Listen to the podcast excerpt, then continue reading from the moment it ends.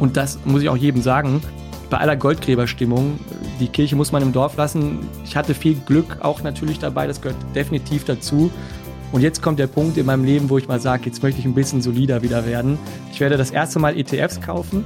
Also ich verkaufe eigentlich nie Aktien, um dann Cash aufzubauen, um es zum anderen Zeitpunkt äh, zu investieren, sondern bin mit ja, 90, 95 Prozent wirklich komplett im Markt investiert, gehe aber bei den Investitionen selektiver vor.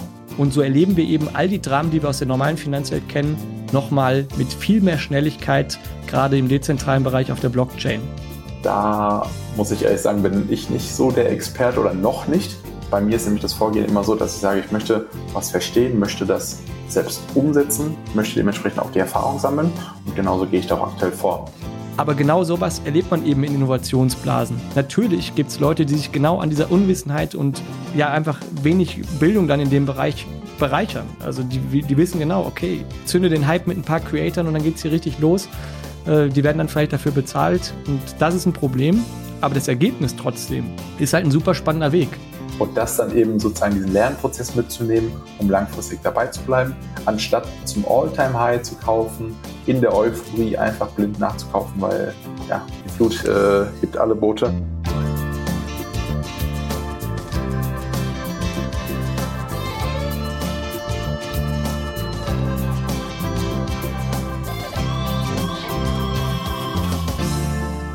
Hallo und herzlich willkommen zum Summer Special im Finanzrocker Podcast. Meine Leitung geht heute nach Essen zu Kelvin von Aktienfreunde und Mirko von Bitcoin 2 Go. Mit beiden möchte ich heute über viele unterschiedliche Finanzthemen sprechen. Bevor wir das machen, aber erstmal herzlich willkommen im Finanzrocker Podcast, ihr zwei. Ja, moin. Schön, dass wir hier sein können. Hi Daniel, vielen Dank für die Einladung. Ja, freut mich auch, dass ihr gleich zugesagt habt, denn ich vermute, dass viele der Hörerinnen und Hörer euch gar nicht kennen, weil sie eine ganz andere Zielgruppe sind. Ich glaube, ihr fokussiert euch so ein bisschen auf einerseits die Krypto-Zielgruppe und andererseits ähm, so TikTok-affine Jünger. Und ich glaube, so viele Hörer habe ich nicht, die TikTok nutzen, beziehungsweise Krypto-Fachleute sind. Und ich muss auch gestehen, dass ich euch beide vor der Invest auch noch nicht gekannt habe, weil ich auch nicht eure typische Zielgruppe bin. Aber wir haben ja, ich glaube, 90 Minuten auf der After-Messe-Party miteinander geschnackt und da hatten wir so viele spannende Themen, dass ich gesagt habe, wir machen ein Sommerspecial zusammen. Also schön, dass ihr da seid und Bock auf einen lockeren Talk habt. Ja, auf jeden Fall. Sehr, sehr geil. Ja, ich habe ja eben schon so ein paar Schlagworte in den Raum geworfen. Ähm, fangen wir mal mit der Vorstellung äh, von euch an. Ähm, Kelvin, lass uns mal mit dir starten. Äh, du bist ja im Finanzbereich beruflich auch tätig, hast vor einiger Zeit einen TikTok-Kanal namens Aktienfreunde gegründet, der fast 150.000 Abonnenten hat. Da muss ich jetzt natürlich die Frage stellen, warum hast du mit TikTok losgelegt? Genau, also äh, privat investiere ich jetzt seit knapp neun Jahren mittlerweile und mhm. habe da sozusagen die gesamte Social Media Entwicklung mitbekommen. Also von den ersten YouTube-Kanälen, den ersten Instagram-Kanälen, alles, was es da gab. Auch mhm. natürlich dein Podcast schon viele, viele Jahre begleitet. und ähm, ja, irgendwann, oder das Interesse an sich war nach wie vor hoch. Also ich habe, wie gesagt, vor neun Jahren das erste Mal überhaupt was damit zu tun gehabt. Habe dann auch kontinuierlich ähm, investiert, eigene Erfahrungen gesammelt. Und ab mhm. einem gewissen Punkt war einfach ja, wie soll ich sagen, war ich meinen Freunden, äh, ging ich denen langsam auf die Nerven, wenn es dann so oft über Aktien ging. Und dann dachte ich mir, ich muss irgendwie das alles, was ich loswerden will über Aktien, ähm, muss ich irgendwo auf einer Plattform von mir geben. Und ja. habe dann halt eben mitbekommen, dass TikTok sich sehr, sehr gut entwickelt. Also sowohl von den Downloadzahlen, von dem Interesse, dass einfach die Plattform immer relevanter wird. Und dachte mir, ich fange einfach mal an, lade mal ein Video hoch. Wenn es keiner sieht, dann fällt es ja auch keinem negativ auf oder fällt es generell keinem auf. Und wenn doch, dann wäre es ja eine Möglichkeit, vielleicht auf einer relativ neuen Plattform eine Möglichkeit zu haben, eben das Finanzwissen zu teilen. Genauso ist das mhm. Ganze dann vor knapp zwei Jahren gestartet und schon das allererste Video hatte direkt nach drei, vier, fünf Tagen knapp 1,4 Millionen Aufrufe. Das war dann gewissermaßen eine Bestätigung dafür, dass da doch Interesse besteht auf der Plattform. Und seitdem ging es dann wirklich äh, mit täglichen Videos weiter. Mhm. Aber TikTok ist natürlich ein sehr spezielles Medium, weil du da nur kurze Videos hast und äh, du sprichst auch unheimlich schnell. Und ich habe da tatsächlich, vielleicht bin ich auch einfach zu alt dafür, Probleme, dir da zu folgen, wenn du da über Aktien was erzählst. Aber für die junge Zielgruppe ist das das Nonplusultra, oder? Ja, es ist tatsächlich so. Ich meine, TikTok ist oder im Vergleich zu YouTube oder zu einem Podcast, da ist natürlich die Aufmerksamkeitsspanne viel, viel höher. Auf TikTok ist die mhm. Herausforderung, dass man so viel Wissen wie möglich so einfach verpackt und so interessant wie möglich ähm, vermitteln kann. Und ja. da wird jede Sprechpause, jedes Nachdenken und so weiter eben rausgeschnitten, sodass dann wirklich der Fokus darauf liegt, kurz und knapp die Message eben zu vermitteln. Das ist oft auch eine Herausforderung, weil man gerade im Aktienbereich ja nicht äh, einen Investment Case in zwei, drei Sätzen beschreiben kann. Aber mhm. man muss sich da gewissermaßen aufs, aufs Wichtigste konzentrieren. Und ähm, bei der Zielgruppe ist es tatsächlich unterschiedlich. Also der Algorithmus ist so gut und so stark, dass trotzdem die Zielgruppe relativ alt ist. Also meine Kernzielgruppe mhm. liegt da äh, zwischen 25 und 34, was von anderen okay. Plattformen gar nicht so sehr ähm, sich variiert. Okay, das finde ich jetzt aber interessant, weil das ist ja dann doch wieder eher meine Zielgruppe, die liegt so zwischen 25 und 40. Ich hätte jetzt gedacht, dass äh, die äh, Zuschauer bei dir wesentlich jünger sind. Ja, im Schnitt ist es auch so, nur ich habe es gemerkt, ähm, es, ich hab, es gab mal irgendwie ein, zwei Wochen, in denen ich äh, weniger gepostet habe und mhm. als ich dann wieder neu gestartet bin mit den Videos, sind andere Kommentare in den Kommentarspalten. Zum Beispiel, das mhm. kennen vielleicht viele, die, die intuitiv oder, oder aus einer jungen, jungen, äh, jungen Zielgruppe heraus TikTok nutzen. Das erste, zweiter, kannst du mich mal grüßen? Das sind so ein paar Sachen, die schreibt jetzt in der Regel ein 25-Jähriger nicht in die Kommentare. Gerade auch nicht bei einem äh, Investment-Finanzvideo. Und da habe ich dann gemerkt, okay, der Algorithmus ist gerade so ein bisschen verwirrt, der steuert das Video ganz bunt aus. Aber wenn das dann äh, sich ein bisschen wieder eingespielt hat, oder auch generell auf dem Kanal, wenn ich dann eben kontinuierlich am Posten bin, dann ist das gar kein Problem mehr, dann kommt das überhaupt nicht mehr vor. Und die Zielgruppe mhm. ist eben so wieder, wie ich es sozusagen ähm, in der Regel gewöhnt bin und eben deutlich älter. Ja. Es ist nur ein anderes Ansprechen. Also der durchschnittlich Finanzinteressierte, der sucht vielleicht eher proaktiv und auf TikTok ist es oftmals so, dass man einfach ja mal was auf der For You Page vorgeschlagen bekommt, dann vielleicht interessiert ist, sich das Video länger anschaut und eigentlich durch diesen spannend verpackten Stil mhm. Zu dem Thema kommt, anstatt zu sagen, ich weiß, dass ich was für die Altersvorsorge, fürs Aktiensparen etc. machen möchte äh, oder sollte und ähm, ich schaue jetzt proaktiv danach. Mhm. Was mir bei dir aufgefallen ist, du hast unheimlich großes Wissen in dem Bereich. Das hast du ja auch bei diesem ähm, Invest-Quiz im Vorfeld der Invest äh, auch bewiesen. Da bist du ja sehr spät gekommen und hast dann fast alle nochmal äh, eingeholt. Und ich habe ja gesagt, du arbeitest im Finanzbereich, ähm, bei großen Unternehmen in, im Investor Relations Bereich. Das heißt, du hast mit Kennzahlen, mit Aktien, mit allem drum und dran auch tagtäglich zu tun. Ne?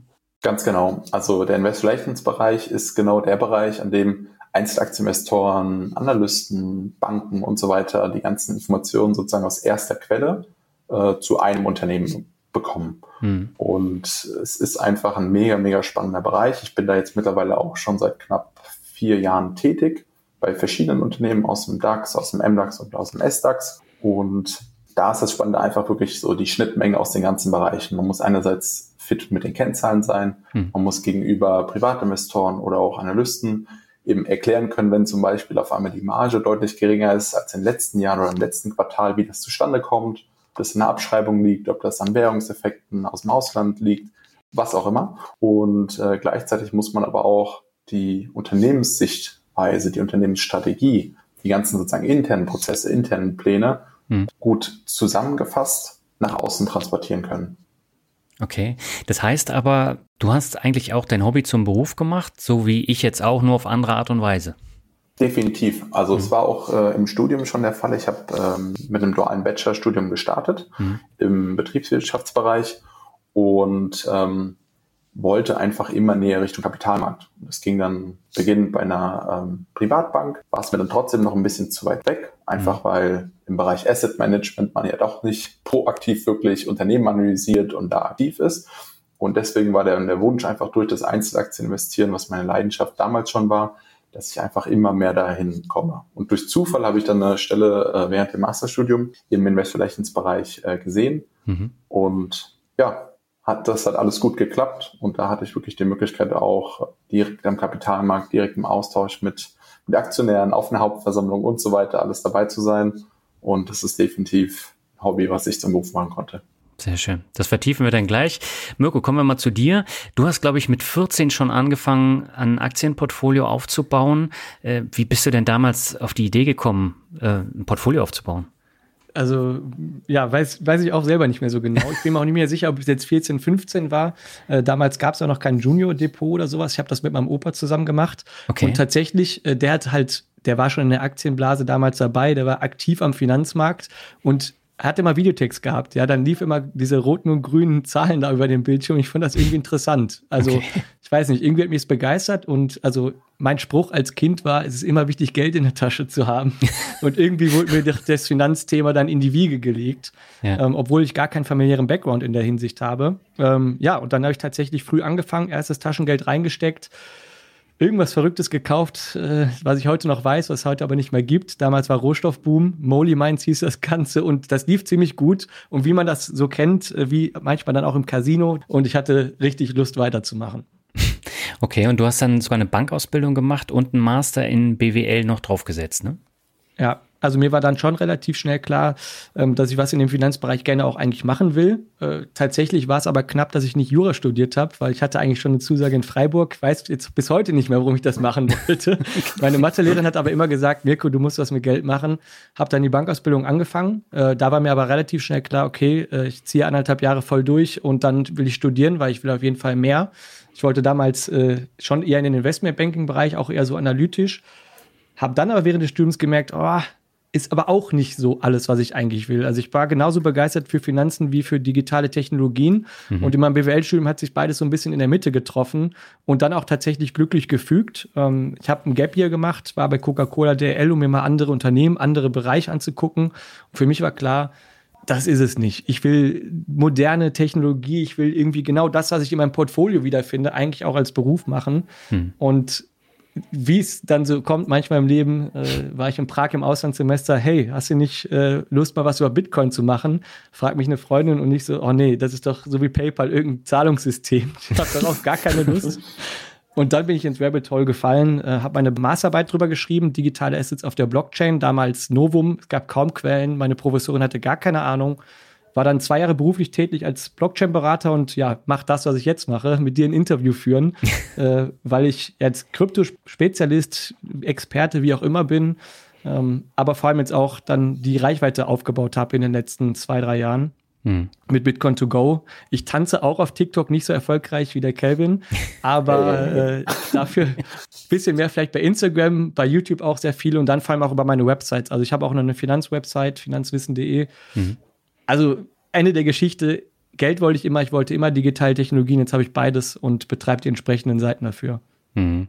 Ja, ich kann mich erinnern, wir haben uns in Stuttgart ja auch über das Thema Webseiten unterhalten und äh, da kam eben auch raus, dass du da ganz tief drin steckst und ich habe mir das jetzt auch nochmal genauer angeschaut. Bestimmte Suchbegriffe, da rankt ihr ja deutlich besser als jetzt die großen ähm, Anbieter, beispielsweise Extra ETF oder äh, andere. Ja, also tatsächlich, äh, der Erfolg ist dann auch kein Zufall. Also mhm. er ist zu, ganz zufällig entstanden, weil ich habe mir nie gedacht, dass ich jemals in meinem Leben Websites mache und irgendwie verstehe, wie SEO, also Google Search Optimization, funktioniert äh, oder die Algorithmen der Social Media Kanäle. Aber das hat mich schon tatsächlich begeistert, quasi den Code zu knacken. Wie wird man online sichtbar? wenn man das schafft, dann kann man eigentlich alles machen in seinem Leben. Mhm. Und das hat mit Krypto eine gute Nische gefunden, die damals 2017, 18 natürlich gehypt war. Ja. Ähm, bisschen Zufallserfolg, aber jetzt mittlerweile mit sehr viel Konzept und seit zwei Jahren auch wirklich, was SEO angeht, größte Expertise, weil wie du schon sagst, wir schaffen es tatsächlich auch vor den großen Seiten zu ranken und mhm. das zeigt definitiv, dass wir ein bisschen was verstanden haben von dem, was wir auch als Website-Betreiber machen. Ja, und das war ja auch ähm, mit einer der Hauptgründe, warum ich euch beide eingeladen habe, weil ihr einfach besonders viel auf dem Kasten habt, zumindest meiner Meinung nach. Und äh, deswegen macht es auch Sinn, dass wir jetzt mal so tiefer in die Themen reingehen. Ja, auf jeden Fall. Ich bin gespannt. Ja, dann äh, lass uns mal einsteigen in das Thema Asset-Allokation. Wie sieht denn eure Asset-Allokation konkret aus? Kevin, möchtest du anfangen? Gerne, ja. Also bei mir ist äh, die Asset Allocation in vier Bereiche unterteilt. Mhm. Der, der, Kernbereich sind ganz klassisch und langweilig Dividendenaktien. Also mhm. das ist auch das, womit ich gestartet bin damals es ist das Depot, also bei mir werden alle Strategien oder auch Bereiche in verschiedenen Depots umgesetzt. einfach um auch klar eine Rendite tracken zu können, zu schauen, wie viel Geld ist da reingeflossen, was sind vielleicht Dividendenzahlungen und so weiter. Mhm. Und äh, das Depot ist bei mir das Depot mit der geringsten Aktivität.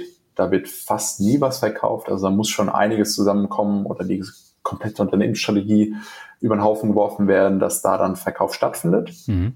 Und dementsprechend ist es auch die Basis. Okay. Und ähm, weitere 40 Prozent fließen dann in Wachstumsaktien. Mhm. Das muss nicht zwingend sein, dass es ein Unternehmen ist, das mit 30, 40, 50 Prozent wächst. Aber es sind einfach Unternehmen, die vielleicht in oder insgesamt ein höheres Risiko haben, eine deutlich spannendere Wachstumsperspektive haben und auch insgesamt vielleicht einfach als Small Cap aktiv sind. Mhm. Und genau, die, die restlichen 10% in dem Bereich sind dann Kryptowährungen, NFTs, verschiedene Altcoins. Da muss ich ehrlich sagen, bin ich nicht so der Experte oder noch nicht. Bei okay. mir ist nämlich das Vorgehen immer so, dass ich sage, ich möchte was verstehen, möchte das selbst umsetzen, möchte dementsprechend auch die Erfahrung sammeln und genauso gehe ich da auch aktuell vor. Also ich habe das als sozusagen 10% definiert, sammle Erfahrungen, mache Fehler, nehme ein paar äh, Coins hinzu, teste das Ganze aus mit verschiedenen Wallets, mit verschiedenen Anbietern und lerne da immer weiter dazu, um das mhm. dann auch langfristig noch ein bisschen größer ähm, in der Gesamtallokation dann werden zu lassen. Und der vierte Bereich, der zählt nicht prozentual in die Bereiche dazu, also der ist separiert davon, okay. weil das da um illiquide Assets geht. Also da geht es um alternative Investments. Das sind zum Beispiel damals gewesen Crowd-Investments, das können Anteile an Immobilien über Plattformen zum Beispiel sein, VC-Fonds, Collectibles und vieles mehr. Collectibles heißt ähm, sowas wie Timeless. Genau. Hm. Das ist ein Beispiel dafür. Also das heißt, man hat dann Anteil an einem Tonschuh oder an einer Pokémon-Karte, sowas in der Art. Genau, richtig. Und es muss nicht zwingend, ich meine, solche Anbieter gibt es ja erst seit kurzem. Ja. Äh, ich habe auch in der Vergangenheit viele, viele Sachen da, auch da wieder ausprobiert. Und äh, es ist auch so, dass ich dann ein paar äh, ja, Collectibles auch selbst dann gekauft habe mhm. und äh, wieder verkauft habe, jetzt Sachen da ausprobiert habe. Und gewissermaßen ist das jetzt eine ganz, ganz illiquide Klasse. Ähm, deswegen auch in der prozentualen Allokation fern davon. Aber was, was ich einfach aus Leidenschaft mache, was mir Spaß macht, wo man einfach meine Freizeit drüber liest, Sachen ausprobiert. Und ja. Okay, und das Thema Tagesgeld, spielt das für dich eine Rolle oder noch nicht? Tatsächlich überhaupt nicht. Also ich habe einen kleinen äh, Sicherheitspuffer, eine Rücklage. Es mhm. ist aber alles ganz normal auf dem Girokonto oder auf verschiedenen Girokonten, je nach, ähm, je nach Zweck sozusagen. Mhm. Und ansonsten wirklich einen größeren äh, Anteil, der komplett schwankungsarm investiert ist, habe ich nicht. Okay, und ETFs hast du auch nicht im Depot? Nee, ETFs auch nicht. Also ich hatte zwei, drei Jahre lang ETFs im Depot. Mhm. Ähm, Hintergrund ist nicht, dass ich nicht, nichts von ETFs halte, aber ich habe einfach so viel Spaß dran. Ich habe mir sozusagen meinen eigenen ETF gebaut. Also ich habe jetzt insgesamt knapp über 60, 70 Aktien oder verschiedene Unternehmen im Portfolio, mhm. die dann auch, wie gesagt, zu großen Teilen sich überhaupt nicht bewegen. Und da ist der Grenznutzen eines ETFs dann nicht mehr so groß. Also ich meine, die Schwankung ist ja eh ab 20 Unternehmen, ist der Grenznutzen der weiteren Diversifikation relativ gering. Ja. Und dementsprechend, da ich da relativ gut auch die Emotionen rauslassen kann, das einfach passiv läuft, ja, wie gesagt, habe ich mir sozusagen meine eigene ETF gebaut. Ja, und du beschäftigst dich ja tagtäglich mit äh, Aktienkennzahlen und äh, man merkt halt, äh, du brennst dafür und dann äh, ist es natürlich auch ein leichtes, sich damit dann privat auch auseinanderzusetzen. Wenn, wenn du gar keinen Bock drauf hast, dann macht es auch keinen Sinn, Einzelaktien zu kaufen. Definitiv. Das sagen auch viele. Also mhm. es gibt wirklich viele, die im Freundeskreis oder auch aus der Community heraus fragen, welche Aktien soll ich denn kaufen? Welche Unternehmen sind spannend? Und das ist in der Regel der falsche Ansatz, weil ähm, Unternehmen, das man nicht kennt, das man vielleicht sogar noch nie gehört hat, ins Portfolio mit aufzunehmen, kann nur Risiken birgen. Egal wie gut es läuft. Wenn das Unternehmen sich sehr gut entwickelt, weiß man nicht, wann man verkaufen soll. Wenn ja. man keine Ahnung hat, was sind die Perspektiven, was ist die Strategie, kann das Unternehmen oder ist es gerade in der Neubewertungsphase, die gerade losging und jetzt muss man die Gewinne laufen lassen? Oder bei einem Kurseinbruch sollte man jetzt schnell verkaufen, weil sich an dem Unternehmen wirklich grundlegend äh, Strategien geändert haben, Kennzahlen mhm. geändert haben und so weiter. Das sind halt alles Faktoren, wo ein ETF dann wirklich stressfrei, zeitsparend äh, und auch wirklich sinnvoll sein kann. Aber wie gesagt, bei mir ist da ist da die Grundbasis der Einzelaktien einfach schon groß genug. Mhm. Und Mirko, ich vermute, du hast eher einen größeren Heavy-Metal-Anteil, also Kryptowährung im Depot. Ich, ich unterscheide mich gar nicht so krass äh, von Kelvin. Ich okay. habe mich in total vielen Worten nämlich auch wiedergefunden. Also auch nochmal dieser aktive Ansatz überhaupt, aktiv hm. an den Finanzmarkt ranzugehen. Ich sage, jeder muss an den Finanzmarkt rangehen, aber nicht aktiv. Denn das kann man wirklich nur, wenn man halt wirklich regelmäßig dabei ist. Gott sei Dank gibt es mittlerweile ETFs und Möglichkeiten, breit gefächert schon von Anfang an leicht auf dem Handy vielleicht ähm, irgendwie in den Markt zu steigen. Hm. Von daher, äh, ich muss aber sagen, ich bin, wie du schon geahnt hast, nicht so solide aufgestellt. Ähm, tatsächlich aber ist mein Portfolio auch so gewachsen. Also zum ja. Glück kann ich da nur sagen, ich war recht früh mit 2016 bei Kryptowährung dabei. Äh, den Bullrun 2017 habe ich dann auch irgendwann verlassen, Gott sei Dank, wenn auch ein bisschen spät und den jetzigen sogar noch ein bisschen früher äh, sodass es tatsächlich bei mir auch gerade so aussieht. Äh, deswegen muss ich äh, dann lachen über die Frage, kann man einem Einsatz beantworten, Cash only gefühlt. Ähm, okay. Ich habe jetzt mittlerweile 80 Prozent Cash, habe ähm, im November letztes Jahr und Oktober angefangen, aus dem Markt auszusteigen, nachdem so dieser Metaverse-Hype kam und mhm. das Thema NFTs noch heißer wurde. Das hat noch ein bisschen nachgebrannt und funktioniert. Aber dann bin ich tatsächlich auf den US-Dollar gegangen, weil ich mich gefragt habe, was ist denn die stabilste Währung, nachdem es jetzt zweimal so gut lief? Und weiß nicht, ich hatte irgendwie so ein Gefühl und im Crypto-Space gibt es ja dann auch die Stablecoins. Gott sei Dank habe ich einen der sicheren äh, mit USDC und USDT, die sind ja noch sicher. Mhm. Und da habe ich sehr viel und tatsächlich jetzt davon auch profitiert, dass der Euro da so nachgelassen hat und tatsächlich auch jetzt mehr Kaufkraft. Ähm, um es zusammenzufassen, ungefähr 80 Prozent sind Cash. Ähm, ich habe 10 Prozent noch in Krypto. Das sind natürlich auch Sparpläne, die jetzt schon seit sechs Jahren teilweise laufen, Positionen aufbauen. Also Bitcoin, Ethereum vor allem, wenn man sich breit aufstellen will aber auch äh, NFTs noch ganz viel. Ich habe eine digitale Fußballmannschaft, ich glaube 30.000 wert oder so, darf man fast gar nicht sagen. Bei Sorare wahrscheinlich, oder? Genau, bei Sorare ja. oder mhm. digitales Land noch zum Teil und auch äh, ein paar Bildchen. Jetzt kein Wort Ape, ist ja, glaube ich, der bekannteste NFT. Mhm. Aber da habe ich noch so ein bisschen was. Das ist sehr illiquide, äh, wie Calvin gerade schon bei den Collectibles gesagt hat. Da ich aber halt so digital getrieben bin, bin ich halt eher auch der, der digitale Collectibles gerne hat. Und da mhm. sehe ich ein Potenzial, da sprechen wir bestimmt sowieso nochmal drüber. Und ja, deswegen, ich bin nicht wegen der aktuellen Situation ausgestiegen, sondern tatsächlich schon ein bisschen vorher, weil ich so für mich auch entschieden hatte, hm, jetzt haben wir den zweiten Bullrun bei Bitcoin gesehen und die Luft war dann schon ein bisschen raus, nachdem wir letztes Jahr eigentlich schon eine Sommerflaute hatten. Und Aktien habe ich tatsächlich vor zwölf Monaten alles verkauft. Und das war halt, da bin ich, sage mal, nicht der Sommerflaute zum Opfer gefallen, aber ich habe gesagt, okay, ähm, für mich war es das jetzt erstmal. Seit ich 15 war oder 14, äh, habe ich halt angefangen aufzubauen, mal was rausgenommen und die meisten Teile aber eigentlich drin gelassen. Und da waren Aktien dabei, Amazon, Apple, Facebook, Google, alle gehalten seit über zwölf Jahren. Also da musste man dann auch irgendwann mal sagen, jetzt ist Abfahrt. Mhm. Ja, war glücklich die Entscheidung, aber ich bin jetzt halt genau auf dem Punkt, wo ich mich frage, okay, was mache ich jetzt als nächstes? Ich habe noch äh, über meine Holding ähm, diverse Beteiligungen, auch mhm. bei Krypto-Startups, aber auch bei äh, eigenen anderen Projekten. Und ähm, das ist natürlich auch nochmal so ein kleiner Nebenschauplatz, der sich dann doch auch nochmal schnell richtig lohnen kann. Das war auch damals bei den ICOs nicht anders im Crypto-Space. Aber ich bin da schon, wie du sagst, äh, ein bisschen gerne mit dem Messer zwischen den Zähnen, aber ich bin auch sehr, sehr aktiv. Also ich mache es ja wirklich auch Vollzeit, gefühlt schon immer, jetzt mhm. hauptberuflich sowieso. Und das muss ich auch jedem sagen bei aller Goldgräberstimmung, die Kirche muss man im Dorf lassen. Ich hatte viel Glück auch natürlich dabei, das gehört definitiv dazu. Ja. Und jetzt kommt der Punkt in meinem Leben, wo ich mal sage, jetzt möchte ich ein bisschen solider wieder werden. Ich werde das erste Mal ETFs kaufen. Ähm, okay. Ähm, hatte nur ganz kleine ETF-Positionen in der Vergangenheit, also wirklich überhaupt nicht nennenswert. Ähm, das werde ich vor allem mit dem Unternehmensgeld machen. Und ansonsten bin ich da wie Kelvin, ich baue meinen eigenen ETF. Und da habe ich schon ein paar Papiere wieder im Blick, aber dafür brauchen wir eine bessere Stimmung am Markt.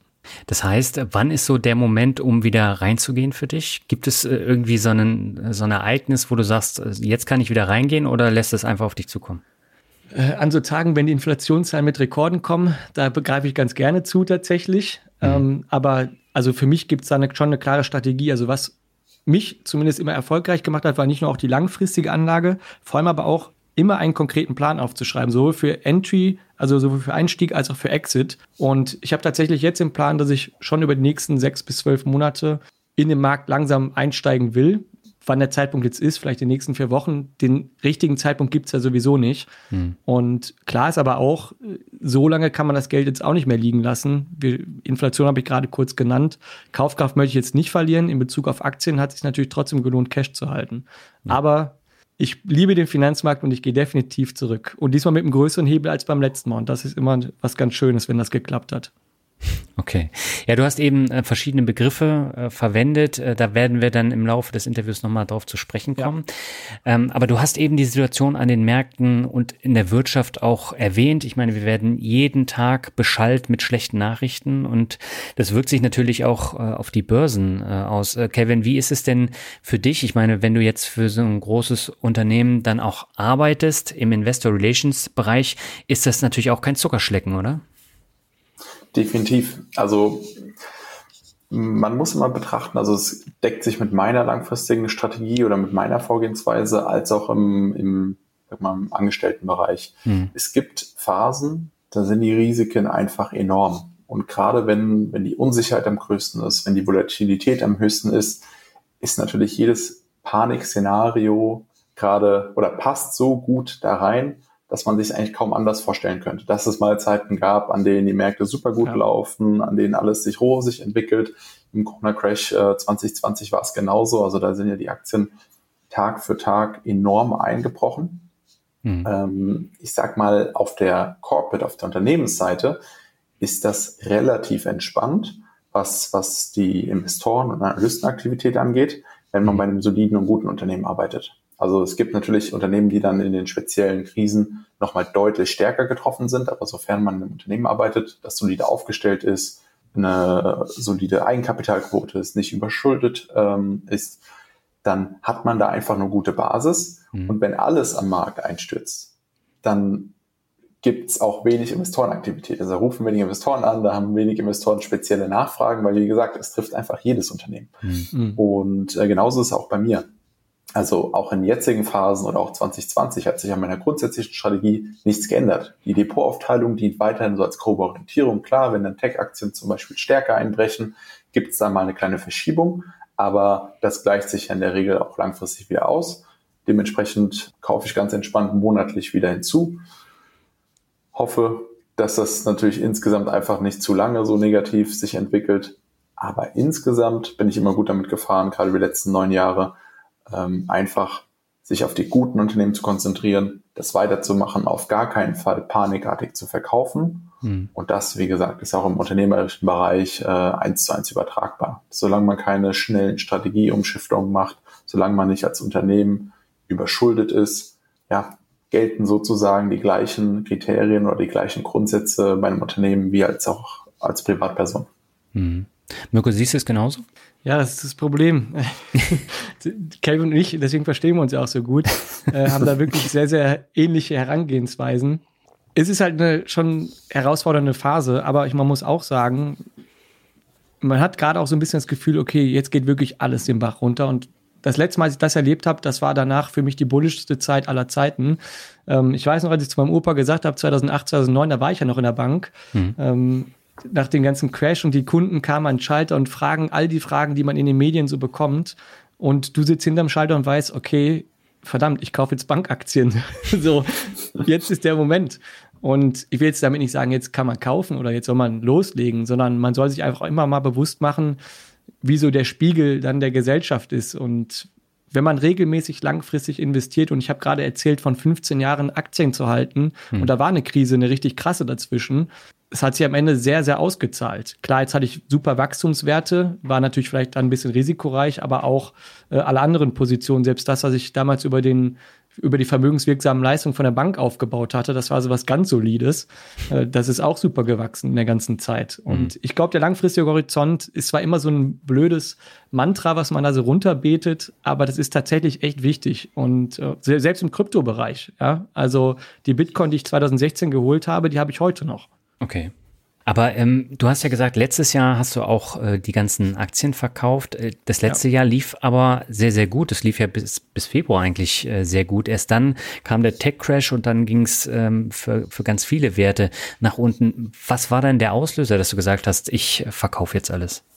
Das war einfach echt Fingerspitzengefühl, weil ähm, ich selber setze auf eine super digitale Zukunft. Das ist hm. weiter auch mein Hauptinvestment-Story, ähm, weil ich halt persönlich auch denke, was macht der Aktienmarkt eigentlich? Der versucht, neue Ideen zu bewerten. Neue Ideen verkaufen sich immer am besten, manchmal kurzfristig, manchmal langfristig. Deswegen ist auch eine Mischung gut, in der man auch was Solides im Portfolio hat. Mhm. Aber gerade die Sachen, die neu sind und neu bewertet werden müssen, die haben halt noch keinen Preis.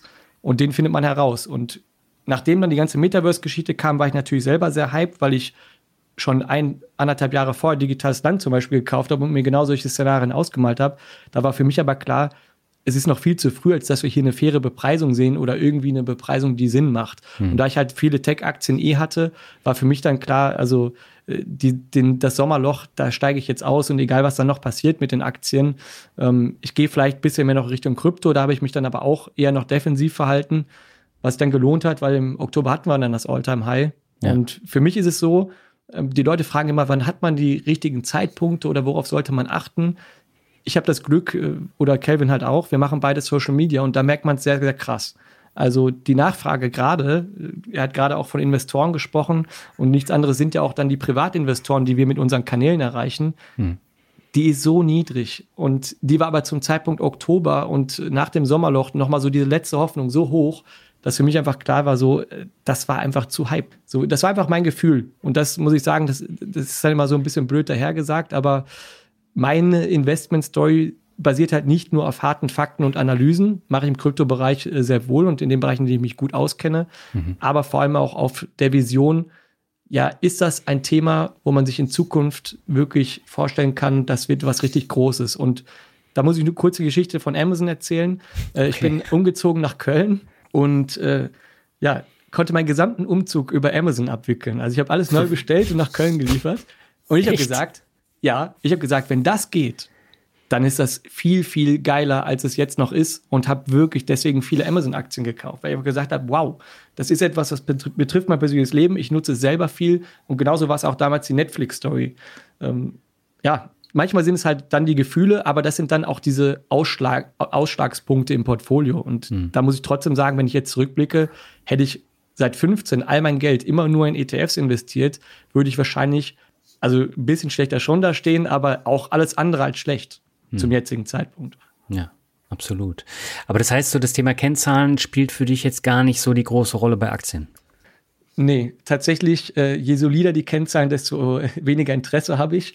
ähm, ich gucke mir schon eher, ich gucke mir schon große Visionen an. Also ich muss auch sagen, ähm, damals äh, die Apple-Aktie, die ich mir geholt habe, war auch, ich hatte ein iPhone in der Hand und gesagt, es funktioniert, ist so ein so ein gutes Gerät.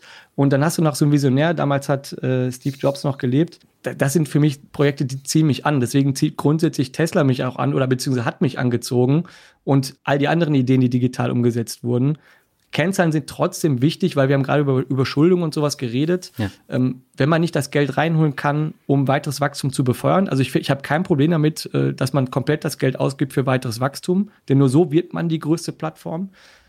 Aber äh, es macht keinen Sinn, wenn man dafür dann noch gehebelt die Schulden sich draufhaut. Solche Aktien mag ich dann auch nicht so gerne. Also jetzt, oder so Nischendinger, ja, so ein Peloton, also ganz ehrlich, ist natürlich nett. Jeder wollte kurz mal ein Bike und jetzt ist es überall im Keller. Also im wahrsten Sinne des Wortes auch die Aktie ja. halt. Ja.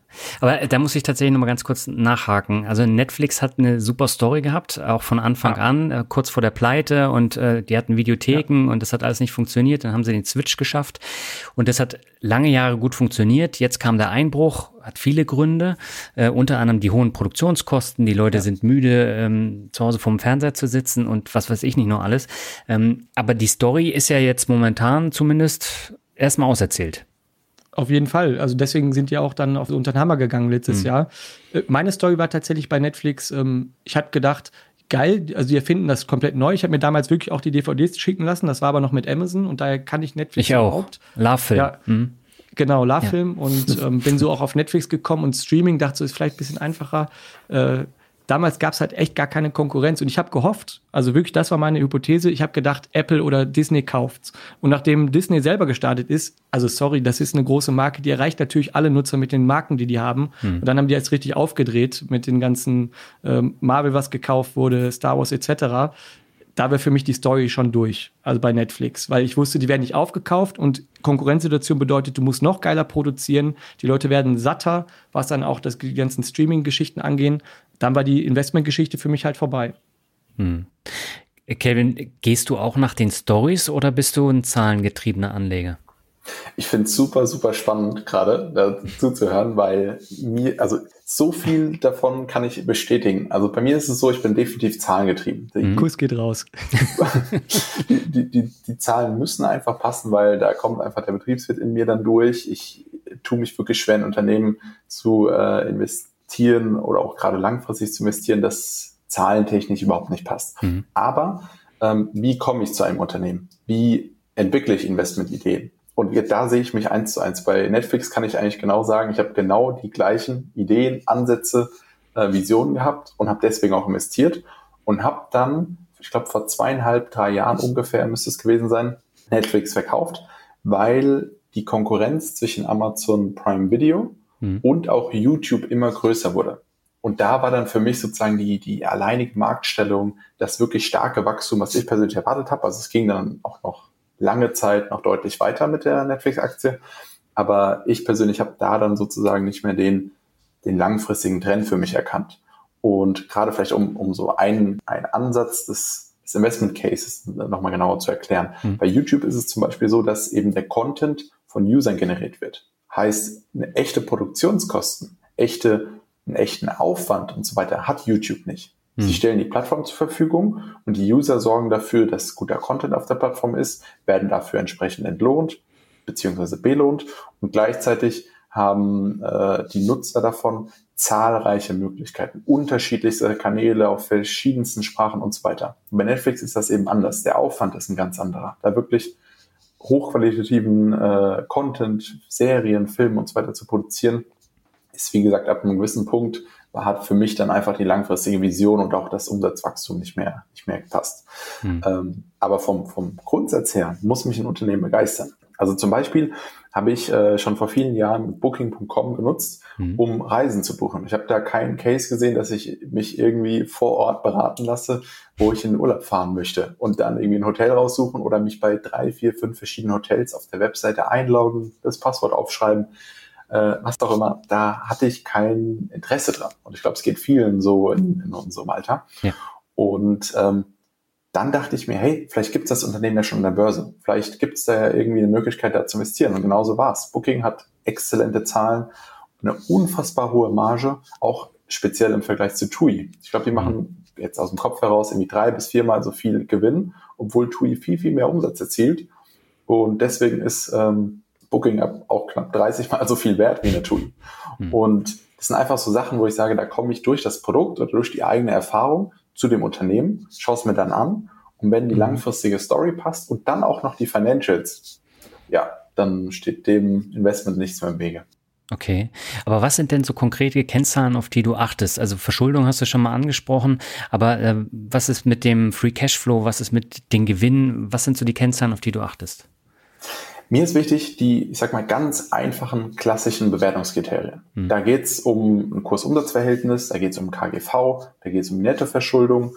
Ähm, die langfristigen Trends sind mir super wichtig. Also einfach, dass da ein Umsatzwachstum da ist. Denn nur ein Unternehmen, das von Jahr zu Jahr im Schnitt mehr Umsatz erzielt, das wächst, hat auch die Möglichkeit, langfristig Wert zu schaffen, die Gewinne mhm. zu erhöhen, in neue Bereiche zu investieren, bestmöglich auch dann noch steigende Dividenden auszuzahlen und das sind so die Punkte, wo ich sage, wird, ähm, der Gewinn muss passen, die Nettomarge, die Bruttomarge müssen attraktiv sein. Ich meine, das ist natürlich ganz, ganz klar branchenabhängig, aber vom, vom Grundsatz, wenn die Bruttomarge einfach schon sehr hoch ist, ist da eine ho hohe Wahrscheinlichkeit, dass auch die Nettomarge langfristig gut nachgezogen werden kann. Ähm, die, wie gesagt, die, die, das Kursumsatzverhältnis sollte auch zum Investitionszeitpunkt nicht zu hoch sein die Verschuldung ist immer so ein Faktor, wo ich sage, wie flexibel ist ein Unternehmen, wie vielleicht auch auf, auch, also was mir auch wichtig ist, wenn es dann tiefer ins Geschäftsmodell geht, das ist jetzt rein von den klassischen Financials äh, losgelöst, aber mhm. wofür wird Geld ausgegeben? Wir haben zum Beispiel bei einer Essentia, ein klassisches Beratungsunternehmen, ist der größte Teil der Kosten äh, Personal. Ja. Und das ist natürlich ein Punkt, den man nicht einfach mal schnell in der Krise reduzieren kann. Und bei einer Booking als Beispiel ist, soweit ich weiß, äh, der größte Ausgabenpunkt sind äh, Google Ads. Also auch im, im Milliardenbereich, die dann einfach zum Beispiel in der, in der ähm, Corona-Krise deutlich reduziert werden konnten, sodass ein großer Teil der Ausgaben dadurch gesenkt werden konnte. Es wurden auch Mitarbeiter entlassen, muss man auch dazu sagen, aber das Unternehmen war trotzdem mitten in der Krise profitabel. Und ich meine, welche Branche hätte es während Corona äh, stärker treffen können als die, als die Reisebranche? Mhm, ja.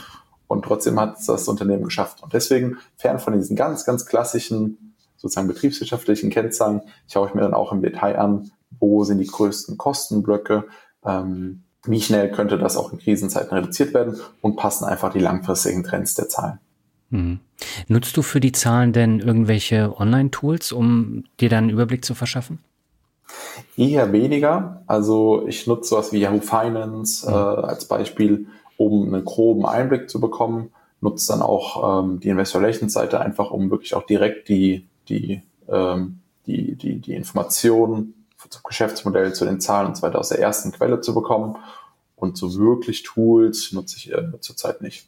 Mhm. Und wie viele Aktien hast du jetzt insgesamt in deinem Depot? Aktuell sind es ungefähr 65, 70 verschiedene Unternehmen, hm. aufgeteilt aufs Dividenden- und aufs Wachstumsdepot. Und ja, wird auf jeden Fall noch ausgebaut. Und welche Rolle spielen da die Dividenden für dich, wenn du sagst, du hast einen Teil nur im Dividendendepot? Das heißt, es spielt für dich schon eine Rolle und es soll irgendwann dann auch vielleicht zum Leben reichen oder warum spielt es so eine Rolle? Definitiv. Also ich finde Dividenden sehr, sehr wichtig, vor allem aus zwei Punkten. Das mhm. eine ist, ich meine, bei einer Procter Gamble, bei einer McDonald's und so weiter, nur um ein paar Beispiele zu nennen, ohne jetzt konkret die Unternehmen zu thematisieren, ist es einfach ein Qualitätskriterium, wenn die Unternehmen das schaffen, seit 30, 40, 50 Jahren, jedes Jahr ohne ein einziges Mal das ausgesetzt zu haben, die Dividende zu erhöhen. Und es ist, es zeigt einfach, dass sie irgendwas richtig machen, dass sie irgendwie in dem Geschäftsbereich aktiv sind, äh, wo wirklich über Jahrzehnte hinweg durch viele, viele Krisen sehr viel Geld verdient wird, mhm. sodass dann eben auch die Aktionäre für das langfristige Halten belohnt werden können.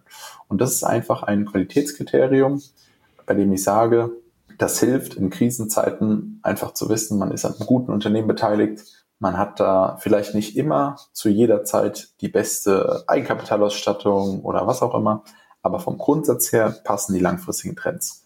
Und zusätzlich ist auch einfach so in Phasen wie jetzt, also bei mir ist es nämlich so, ich bin immer zu großen Teilen investiert. Also ich mhm. verkaufe eigentlich nie Aktien, um dann Cash aufzubauen, um es zum anderen Zeitpunkt äh, zu investieren, sondern bin mit ja, 90, 95 Prozent wirklich komplett im Markt investiert, gehe aber bei den Investitionen selektiver vor. Und in Phasen wie jetzt trifft es halt nun mal fast alle. Ganz wenige Unternehmen äh, können sich den aktuellen Kursverlusten entgegensetzen, können da vielleicht sogar noch mit Kurs gewinnen, wie im Ölbereich und so weiter, noch vielleicht ein paar, ja, einen Hauch von Renditechance ähm, vermitteln, aber in der Zeit dann auch einfach regelmäßig steigende Dividenden zu erhalten, ist einfach ein super gutes Gefühl. Und ich meine, anfangs fing es an mit, dass da irgendwie das Netflix-Abo damit bezahlt werden konnte, also genau. also rein gedanklich. Dann die Kfz-Versicherung und man sieht einfach von Jahr zu Jahr, ich track das auch alles und sehe dann eben von Jahr zu Jahr, dass es mehr wird, dass es steigt, dass die Wachstumsraten der Dividenden größer sind als eine normale Lohnsteigerung. Und dementsprechend ist es einfach für mich persönlich super wichtig. Hm. Mirko, spielen Dividenden für dich auch eine Rolle? Aktuell noch nicht, tatsächlich. Also immer, wenn mich jemand fragt, wie sieht da dein Portfolio aus? Ich hatte ja schon von vielen Wachstumsaktien erzählt, einfach weil ich bei Wachstumsstories für mich persönlich mehr auch Aktivität sehe, das Unternehmen auch weiter zu verfolgen. Hm. Äh, auch wenn ich äh, im Urlaub immer gerne mal bei Meckes bin, äh, ist es halt fürs Portfolio nie gereicht, weil dafür reicht mir das Wachstum nicht und auch so die Fantasie. Also okay. man hat ja eh schon gemerkt, ich bin ja eh in der digitalen Welt so tief drin, weil man einfach verstehen muss, gerade hat Kelvin das gut gesagt mit Booking, man erreicht so als digitale Plattform oder halt in der digitalen Welt überhaupt sehr, sehr schnell viele Nutzer und die sind halt auch etwas wert und das preisen die Märkte halt manchmal ein bisschen übermäßig ein. Habe ich halt meinen Spaß dran gefunden, aber ich muss halt sagen, äh, mit ETFs werden auch Dividenden reinwandern, weil genau dieser passive Ansatz mich schon interessiert, obwohl ich sagen muss, dass die Dividenden ähm, lange Zeit als zu unattraktiv empfunden habe, weil sie einfach teilweise zu niedrig sind. Klar, manche zahlen mehr, manche weniger. Ähm, aber tatsächlich kann man zumindest sagen, über 30, 40 Jahre, wenn sich das so gut entwickelt, ist es etwas, mit dem man dann auch im Alter rechnen kann. Und ich werde auch nicht mehr jünger. Und so passives Einkommen ist tatsächlich jetzt ein viel, viel größeres Thema geworden. Einfach um allein auch Einkommensbußen vielleicht ausgleichen zu können oder eben Kosten zu decken, die man sonst halt mit dem Gehalt zahlt oder mit dem, was man beruflich macht. Hm.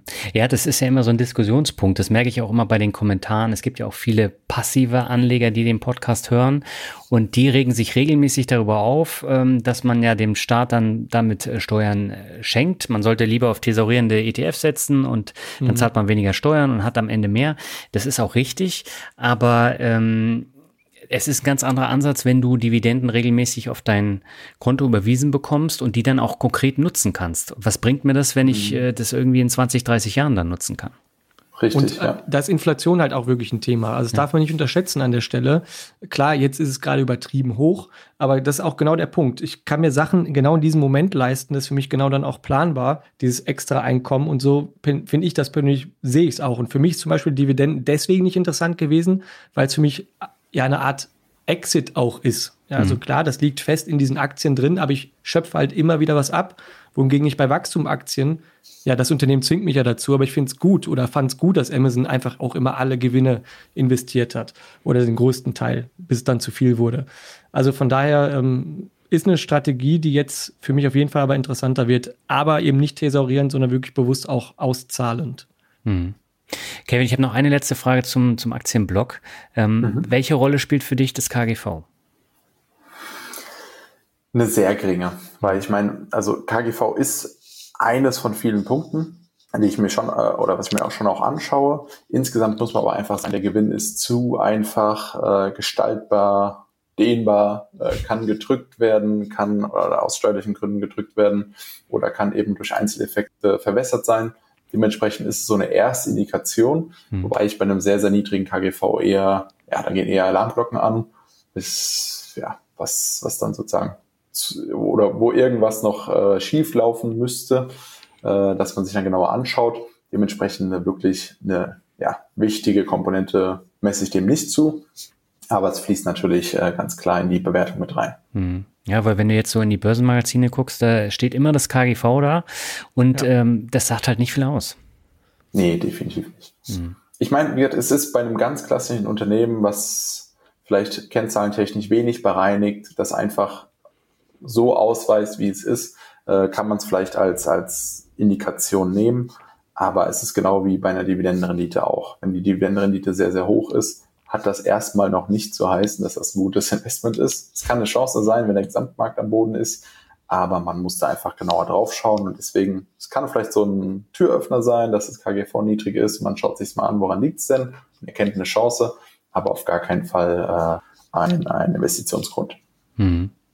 Dann würde ich sagen, kommen wir mal zum Thema Kryptowährung. Mirko, da hast du ja auch schon einiges angeschnitten. Ähm, ja. Mich würde mal interessieren, wie viele Anbieter hast du denn im Kryptobereich? Hast du da einen festen Anbieter, auf den du setzt oder mehrere? Wie, wie läuft es bei dir? Also da gibt es ja zwei äh, Seelen bei mir, die da arbeiten, nämlich einmal den Unternehmer, der natürlich jedes, jede Anbieter, also jeden Plattform testet im Kryptobereich, allein um das den Leuten draußen zu zeigen, hm. welche sind gut, welche sind schlecht, wofür sind die gut ähm, auch da gibt es ja mit Kryptozinsen Möglichkeiten für passives Einkommen, was auch mal in die Hose gehen kann. Wir haben es bei Terra Luna erlebt. Sicherlich auch nochmal ein Thema. Ähm, aber grundsätzlich, ich persönlich nutze zwei Anbieter aktiv. Einen für mein Fiat Gateway, also da, wo ich quasi Euro auch dann auf mein Konto auszahle. Das heißt, ähm, meine Unternehmenseinnahmen, ich zahle mir kein Gehalt aus, ich zahle alles auf die Holding aus Steuergründen und zahle mir tatsächlich privat aus meinem Krypto-Portfolio so mein regelmäßiges Einkommen. Mhm. Das ist so eine Plattform, die ich dann nutze und dann natürlich, sag mal, zwei, drei andere für diverse Altcoins. Aber ich bin jetzt schon ein bisschen länger im Krypto-Space. Ich bin dann halt auch auf den dezentralen Handelsbörsen unterwegs, dass ich jetzt keinem Anfänger empfehlen würde. Ich glaube halt wirklich, wenn man anfängt, zwei Plattformen sind absolut ausreichend. Man muss aber auch, und das gilt auch für normale Aktienanlage, man darf sich nie zu schade sein, einfach mal was Neues auszuprobieren, weil so lernt man erstmal auch neue Erfahrungen, auch neue Nutzererfahrungen mhm. und ähm, findet dann vielleicht auch eine bessere Plattform für sich. Also da ermutige ich jeden, nicht immer da sitzen zu bleiben, sondern sich auch da weiterzuentwickeln. Also mhm. aktiv sagen wir mal drei Stück gerade aktuell, aber ich habe mehr als 20 angemeldet oder noch mehr. Kevin, wie viel Also meine Schufa, meine Schufa ist wirklich für äh, die Tonne. Okay. also ich beschränke mich da aktuell auf drei. Ähm, Fokus bei mir ist auch wirklich einfache Usability und möglichst viel, ja, wie soll ich sagen, auch eine angenehme Nutzbarkeit. Also mhm. ich nutze hauptsächlich Bison, Crypto.com und Coinbase, mhm. hat so ein bisschen verschiedene Zwecke. Bei Bison ist einfach der Faktor, es ist ein deutsches Unternehmen.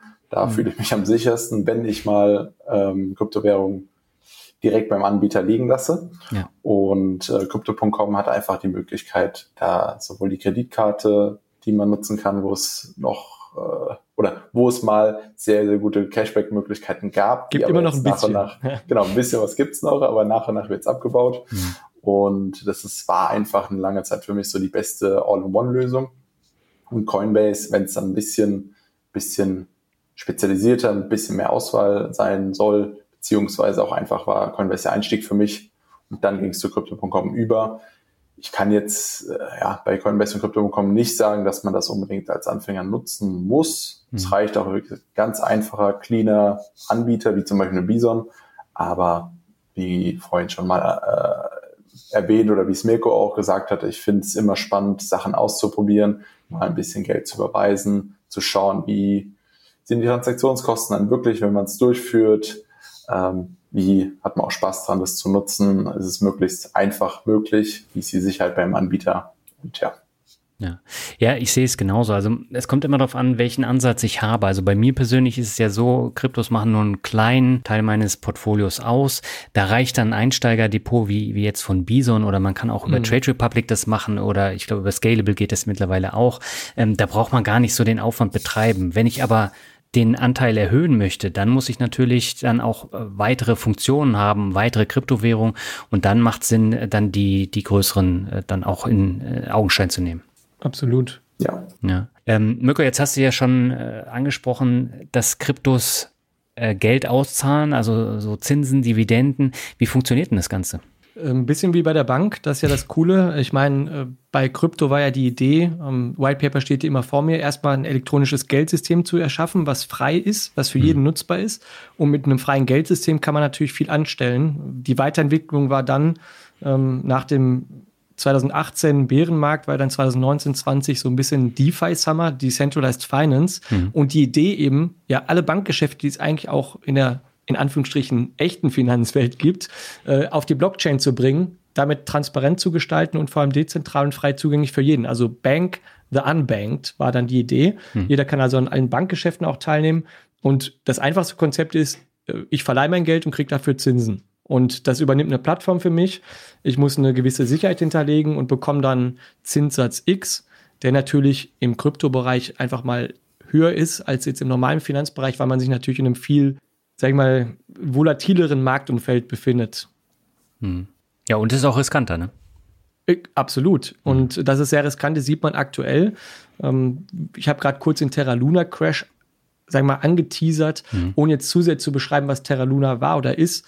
Ähm, die hatten auch eine Idee, einen eigenen Stablecoin zu haben, eben ein DeFi, Decentralized Finance Ökosystem zu bauen, mit der Problematik, dass der Stablecoin nicht sicher war. Der war algorithmisch gesichert, das heißt nicht einer legt Geld auf ein Konto und sagt, hey, da sind 1000 Euro, hier sind 1000 Stablecoins, sondern das war halt ein bisschen volatiler gestaltet, ohne jetzt ins technische Detail zu gehen. Hm.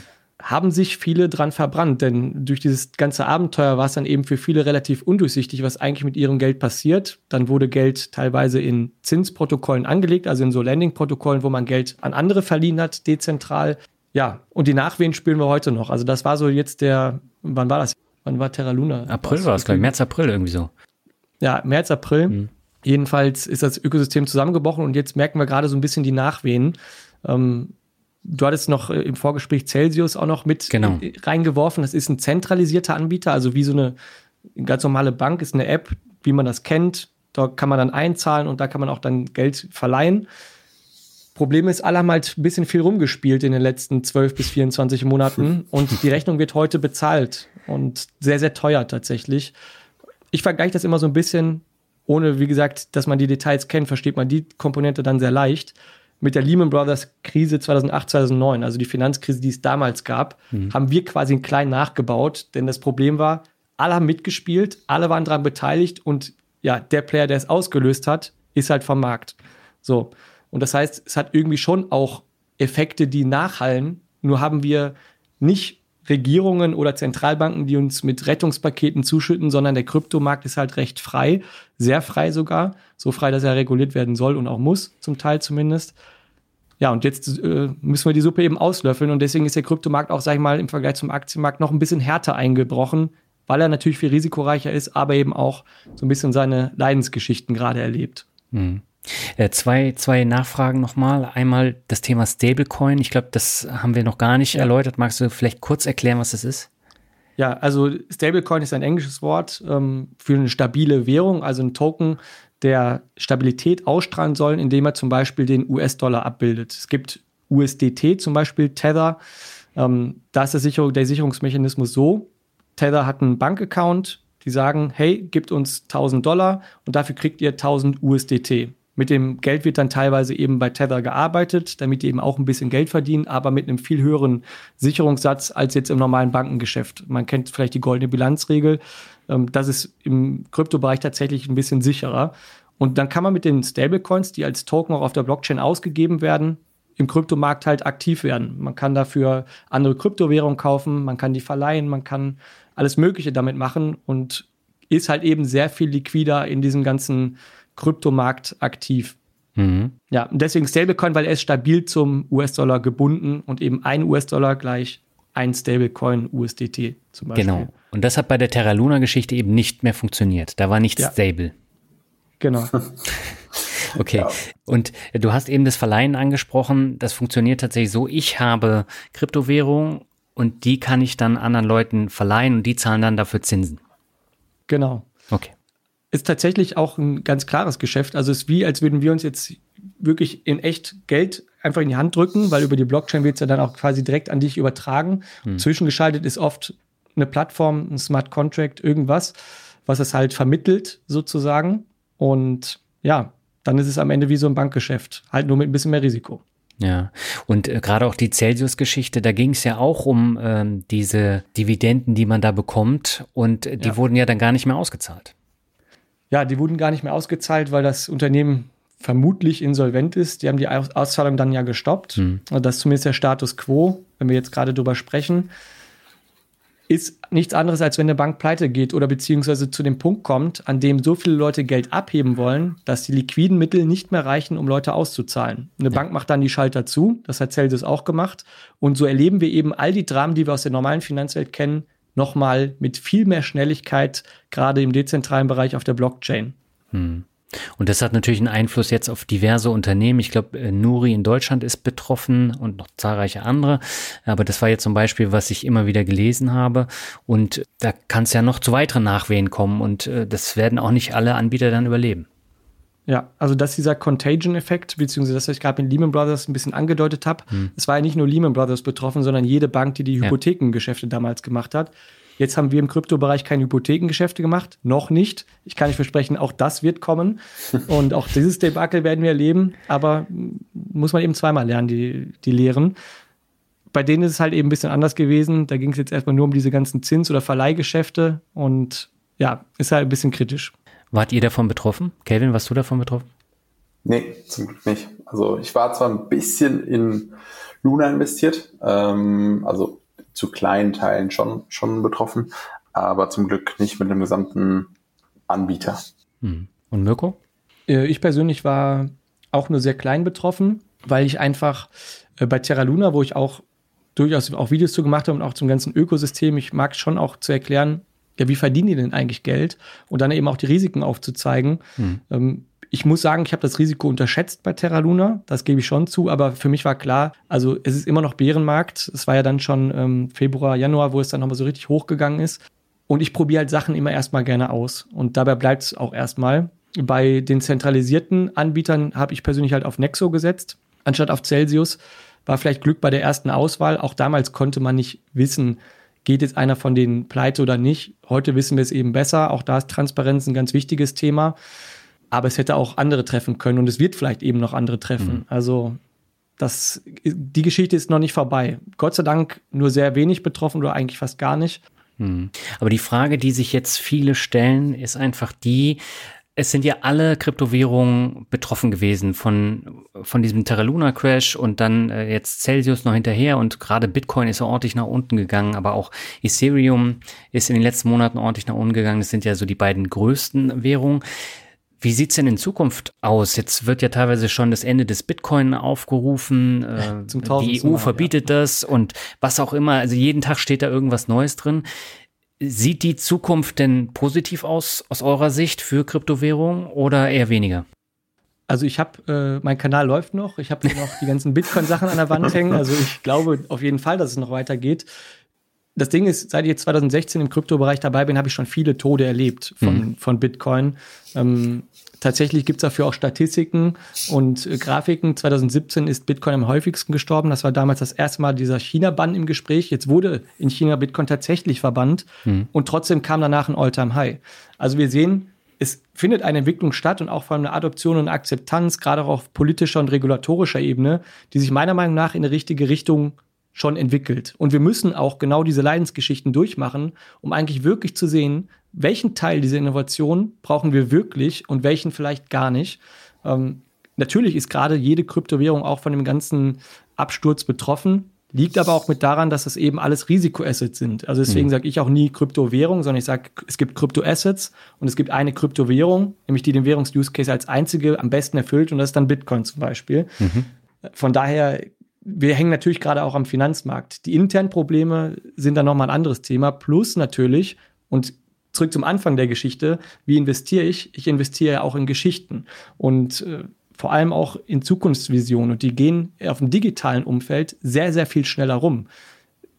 Bring eine Kryptowährung raus, es kostet dich 20 Minuten, schreib ein nettes Papier, mach eine coole Website und erzähl den Leuten, ich habe jetzt die beste Blockchain aller Zeiten gebaut. Das hat mhm. 2017 damals gereicht, um Millionen zu, äh, zu raisen. Ja, nur weil jeder denkt, okay, wie, wie damals in der Dotcom-Blase, jetzt brauchen wir es. Ich brauche auch irgendwas mit Internet. Da scheint irgendwas Cooles zu sein.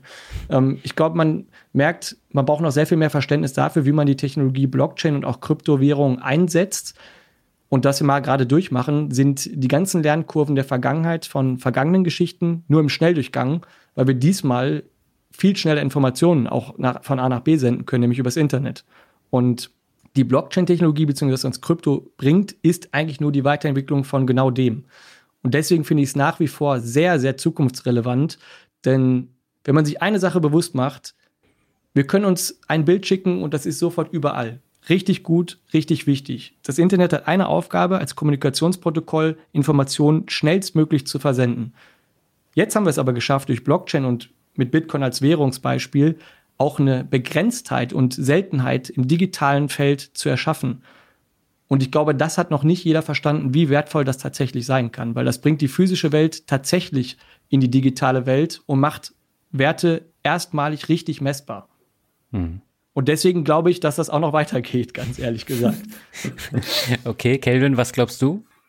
Also ich sehe einfach so viele Parallelen zum Aktienmarkt äh, der langfristig auch immer nur eine Richtung kennt. Also es gibt immer Phasen, die von Superhype in sehr panische Angst in alles verkaufen, alles geht unter und dann geht's doch irgendwie weiter. Es erinnert mich beispielsweise an, an 3D-Druck-Hype oder Wasserstoff-Hype, die, die wir in den letzten Jahren hatten. Es gibt immer Phasen, wo dann kommt zu einer maximalen Übertreibung. Es, wenn man da dann dagegen argumentiert, wird man fast schon, fast schon ausgebuht, dass Bewertungen in dem Bereich keine, keine, keine Rolle spielen weil es ja eine, eine Technologie ist, die alles verändert, die komplette Bereiche komplett revolutioniert. Mhm. Und dann irgendwann merkt man, okay, es war vielleicht doch ein bisschen zu viel Zukunftsfantasie mit eingepreist, das Ganze stürzt drastisch ab und dann wird es eigentlich erst spannend. Weil dann kann man sehen, welche, sei es Plattform, sei es Kryptowährung, sei es Unternehmen am Aktienmarkt, bleiben bestehen? Welche entwickeln ja. sich weiter gut? Wie ist das Wachstum einem Unternehmen konkret ausgemacht? Äh, kann weiterhin der Umsatz gesteigert werden? Das vielleicht sogar profitabel? Was ist, wie reagiert das Unternehmen in der Krisenzeit? Und wie gesagt, ich sehe da so viele Parallelen zwischen Kryptowährungen und Unternehmen äh, am Aktienmarkt, dass ich da einfach überzeugt bin, dass das Ganze sich weiterhin positiv entwickeln wird. Und wenn man in diesen Markt einsteigen will, wenn man Erfahrung sammeln möchte, dann am besten jetzt denn es gibt nichts Besseres als in einem Markt, der am Boden liegt. Und selbst wenn da auch noch 20, 30, 40 Prozent Downside-Potenzial besteht, das weiß man nie im mhm. Vorfeld. Aber da dann Stück für Stück kontinuierlich rein zu investieren, vielleicht auch mal ein bisschen Geld zu verbrennen, Das tut weh, aber es ist immer besser, irgendwie mit den ersten 500 Euro vielleicht ein paar Prozente äh, Verlust zu machen, vielleicht mal in eine Panik zu verkaufen in der ersten Woche, um dann wieder die nächste Woche einzusteigen und zu merken, okay, ich wollte doch eigentlich langfristig investieren, warum habe ich verkauft? Und das dann eben sozusagen diesen Lernprozess mitzunehmen, um langfristig dabei zu bleiben, anstatt zum All-Time-High zu kaufen, in der Euphorie einfach blind nachzukaufen, weil ja, die Flut äh, hebt alle Boote. Und äh, ja, dementsprechend konkret darauf bezogen, ich bin mir sicher, dass es auch weiterhin äh, Kryptowährungen und die Blockchain einfach super spannend wird, dass sich da viele, viele Entwicklungen ergeben werden, die nochmal deutlich schneller ablaufen als in der Vergangenheit, weil wir einfach die Möglichkeit haben, äh, wie Mirkos vorhin schon mal gesagt hat, auch in, in kurzer Zeit unfassbar viele Menschen zu erreichen, das sogar global. Und die Netzwerkeffekte greifen da einfach. Und wenn ich mir jetzt anschaue, dass eine Bitcoin von der Market Cap irgendwie knapp 340 Milliarden aktuell hat und das vergleichbar ist zu einer Meta, also ein Unternehmen, ein Tech-Unternehmen hat die, die, die Market Cap ist vergleichbar zu dem gesamten Bitcoin oder auch zum gesamten Kryptomarkt. Also wenn ich mir Amazon dagegen lege, da ist Amazon jetzt grob geschätzt äh, äh, mehr wert als alle Kryptowährungen zusammen. Mhm. Da will ich mir gar nicht ausmalen, was da noch an Zukunftspotenzial besteht. Ja, mhm. und also da muss ich auf jeden Fall nochmal einen ergänzenden Punkt noch dazu fügen, äh, weil du viele wichtige Punkte genannt hast, den Netzwerkeffekt.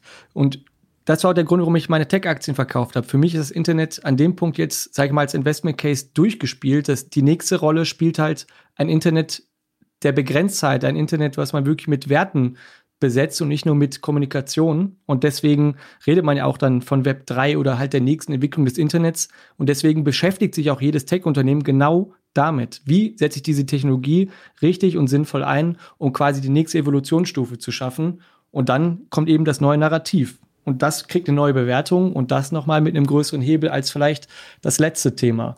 Richtig, und ja. Bei Bitcoin kommt auch ein spannender Case hinzu. Es ist halt eine dezentrale, freie, zensurresistente Währung. Und das kann keine auf der Welt. Ob wir sie brauchen, wird die Zukunft zeigen. Wenn die Zentralbanken so weitermachen, wird es vielleicht näher kommen, als man denkt, äh, ohne Horrorszenarien zu malen. Aber es ist ein super spannender, auch gesellschaftspolitischer Case, neben natürlich der Tatsache, hier vielleicht eine Weiterentwicklung des Internets zu sehen. Hm. Aber es ist halt nicht nachhaltig, ne? Äh, was heißt nachhaltig? Naja, also, es verbraucht viel Strom, das meine ich damit. Genau, das sind die Geschichten, die natürlich kommen. Also mit dem Tod kommen natürlich auch immer Kritiken. Äh, ausgelöst war das jetzt in der letzten Hype-Phase auch von Elon Musk, äh, wo hm. Tesla sich zurückgezogen hat, das als Zahlungsmittel einzusetzen. Das Ergebnis war super beeindruckend, denn China hat zwar Band, ist seitdem sehr viel energieeffizienter und tatsächlich das Bitcoin-Netzwerk setzt sich viel intensiver mit der Effizienz von Energie auseinander, weil jede Strom, jeder, jeder Cent Strom kostet die Miner, die das ganze Netzwerk betreiben, Geld. Und es mhm. geht um Geld letztendlich und nur um Spieltheorie. Und das ist super spannend, denn die Nachhaltigkeit im Bitcoin-Netzwerk ist viel, viel höher in den letzten zwei, drei Jahren als noch davor. Und die Tendenz geht auch in eine klare Richtung. Man will Strom sparen natürlich, Energie sparen, aber vor allem auch die günstige, nachhaltige Energie nutzen. Von daher, es gibt viele Mythen. Äh, wer da mal will, kann auf der Website noch lesen. Ich glaube, ich habe so einen Artikel mit 100 Mythen. Da kann man sich gerne mal durchwühlen. Den verlinke ich gerne. Kevin, du wolltest noch was sagen. Ja, ich wollte nur, ähm, also eine Parallele, die mir aufgefallen ist oder die mir auch einfach gezeigt hat, hey, das ist ein Bereich, mit dem muss ich mich einfach mal intensiver auseinandersetzen. Also ich liebe Aktien, ich liebe es, Unternehmen zu analysieren und äh, habe da einfach super viel Spaß dran. Und es gab viele Bereiche, wie zum Beispiel Crowd-Investments, aber auch alternative Investitionen und so weiter, die ich spannend fand, aber die nie wirklich vergleichbar zum Aktienmarkt sind. Mhm. Und bei Kryptowährungen ist es erstmalig so, dass ich denke, dass sich eine, eine Investmentklasse, eine Assetklasse ergibt, die unfassbar viele Potenziale beziehungsweise unfassbar viele ähm, ähm, vergleichbare Aspekte zum Aktienmarkt hat. Mhm. Es gibt, also fern davon, dass ich auch davon überzeugt bin, dass Bitcoin und äh, ETH einfach die wichtigsten Kryptowährungen in dem Bereich sind. Trotzdem gibt es oder trotzdem ist es der Fall, dass sehr, sehr viele verschiedene Kryptowährungen vorhanden sind, die man fundamental, die man äh, zahlenbasiert analysieren kann, bei denen man Trends erkennen kann, bei denen vielleicht auch zu gewissen Teilen dann fern von der Dezentralität auch echte Unternehmen dahinter stehen, die einfach einen sinnvollen Use Case ähm, thematisieren, so dass ich hier zum ersten Mal eigentlich eine vergleichbare Assetklasse zum Aktienmarkt sehe, die aber trotzdem irgendwie ganz anders funktioniert. Und das ist, finde ich, einfach ein Reiz, da kann ich mir einfach nicht vorstellen, dass wir in zehn Jahren nicht mehr über Kryptowährungen sprechen. Spannend. Spannender äh, Punkt. Äh, können wir jetzt auch nochmal im letzten Themenbereich vertiefen. Da geht es nämlich um NFTs und Metaverse. Und wir haben auf der Invest über die App Steppen gesprochen. Das ist eine Web3 Lifestyle App. Äh, die hat Lars Frobbel mir äh, ganz stolz äh, dann auch gezeigt. Und dann kam raus, dass fast die Hälfte aller auf der Invest ähm, anwesenden Finanzblogger diese App haben und damit spazieren gehen und Geld verdienen. Ihr beiden äh, wart auch begeistert, aber das ist natürlich eine sehr riskante Geschichte. Mögt ihr kurz erläutern, was dahinter steckt? Ähm, ich kann das kurz übernehmen. Also mhm. ich habe auch ein Video dazu gemacht, wie man das grundsätzlich einrichtet. Äh, ich finde Steppen deswegen spannend. Also das ist Englisch und heißt ja eigentlich Schritt. Die App macht eigentlich nichts anderes als Schritte zählen und wenn man draußen rumspaziert, kann man halt nebenbei Geld verdienen. Hört sich erstmal super cool an. Wow, ich gehe spazieren und verdiene Geld. Wer will ja. das nicht? Äh, man geht zur Arbeit und macht einfach die App an.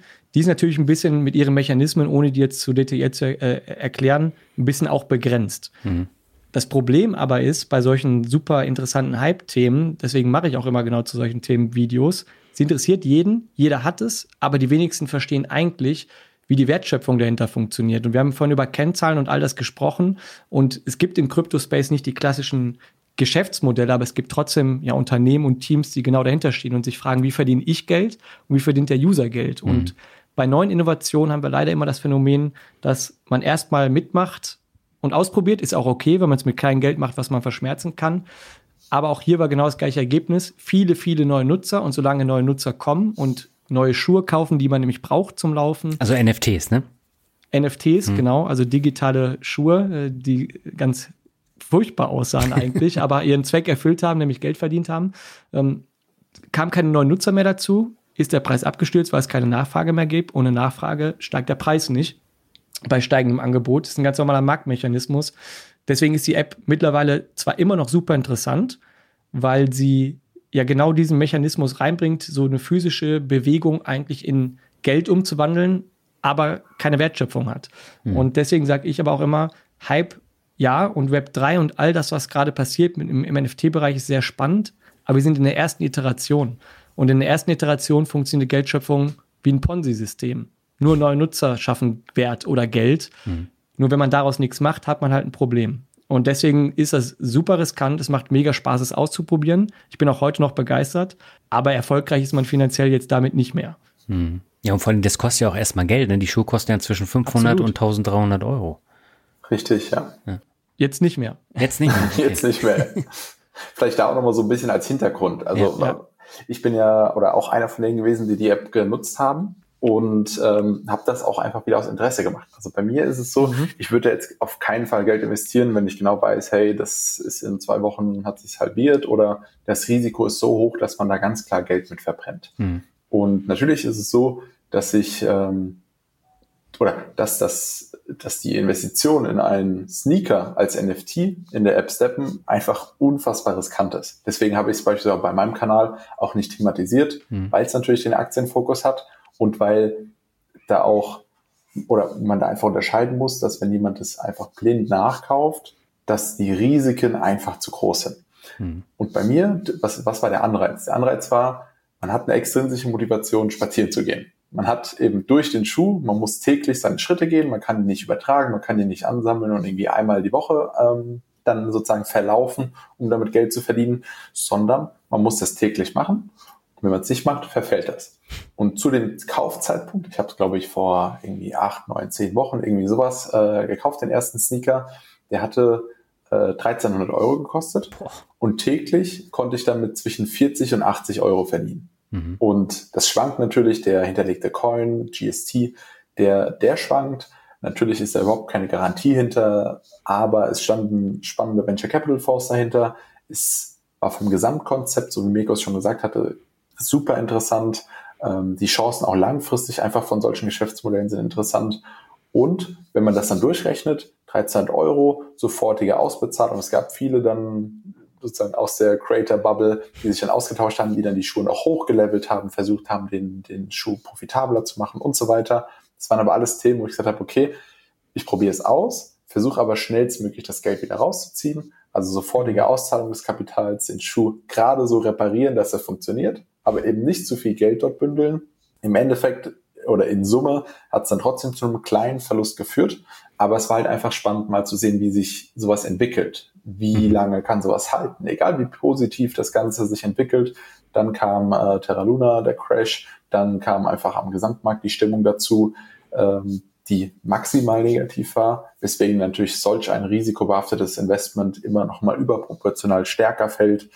Insgesamt, wie gesagt, äh, spannend, das mal gemacht zu haben aus Renditesicht oder auch als, ähm, als Investmentsicht war es so wie eingeschätzt einfach viel zu riskant. Ja. Und ja.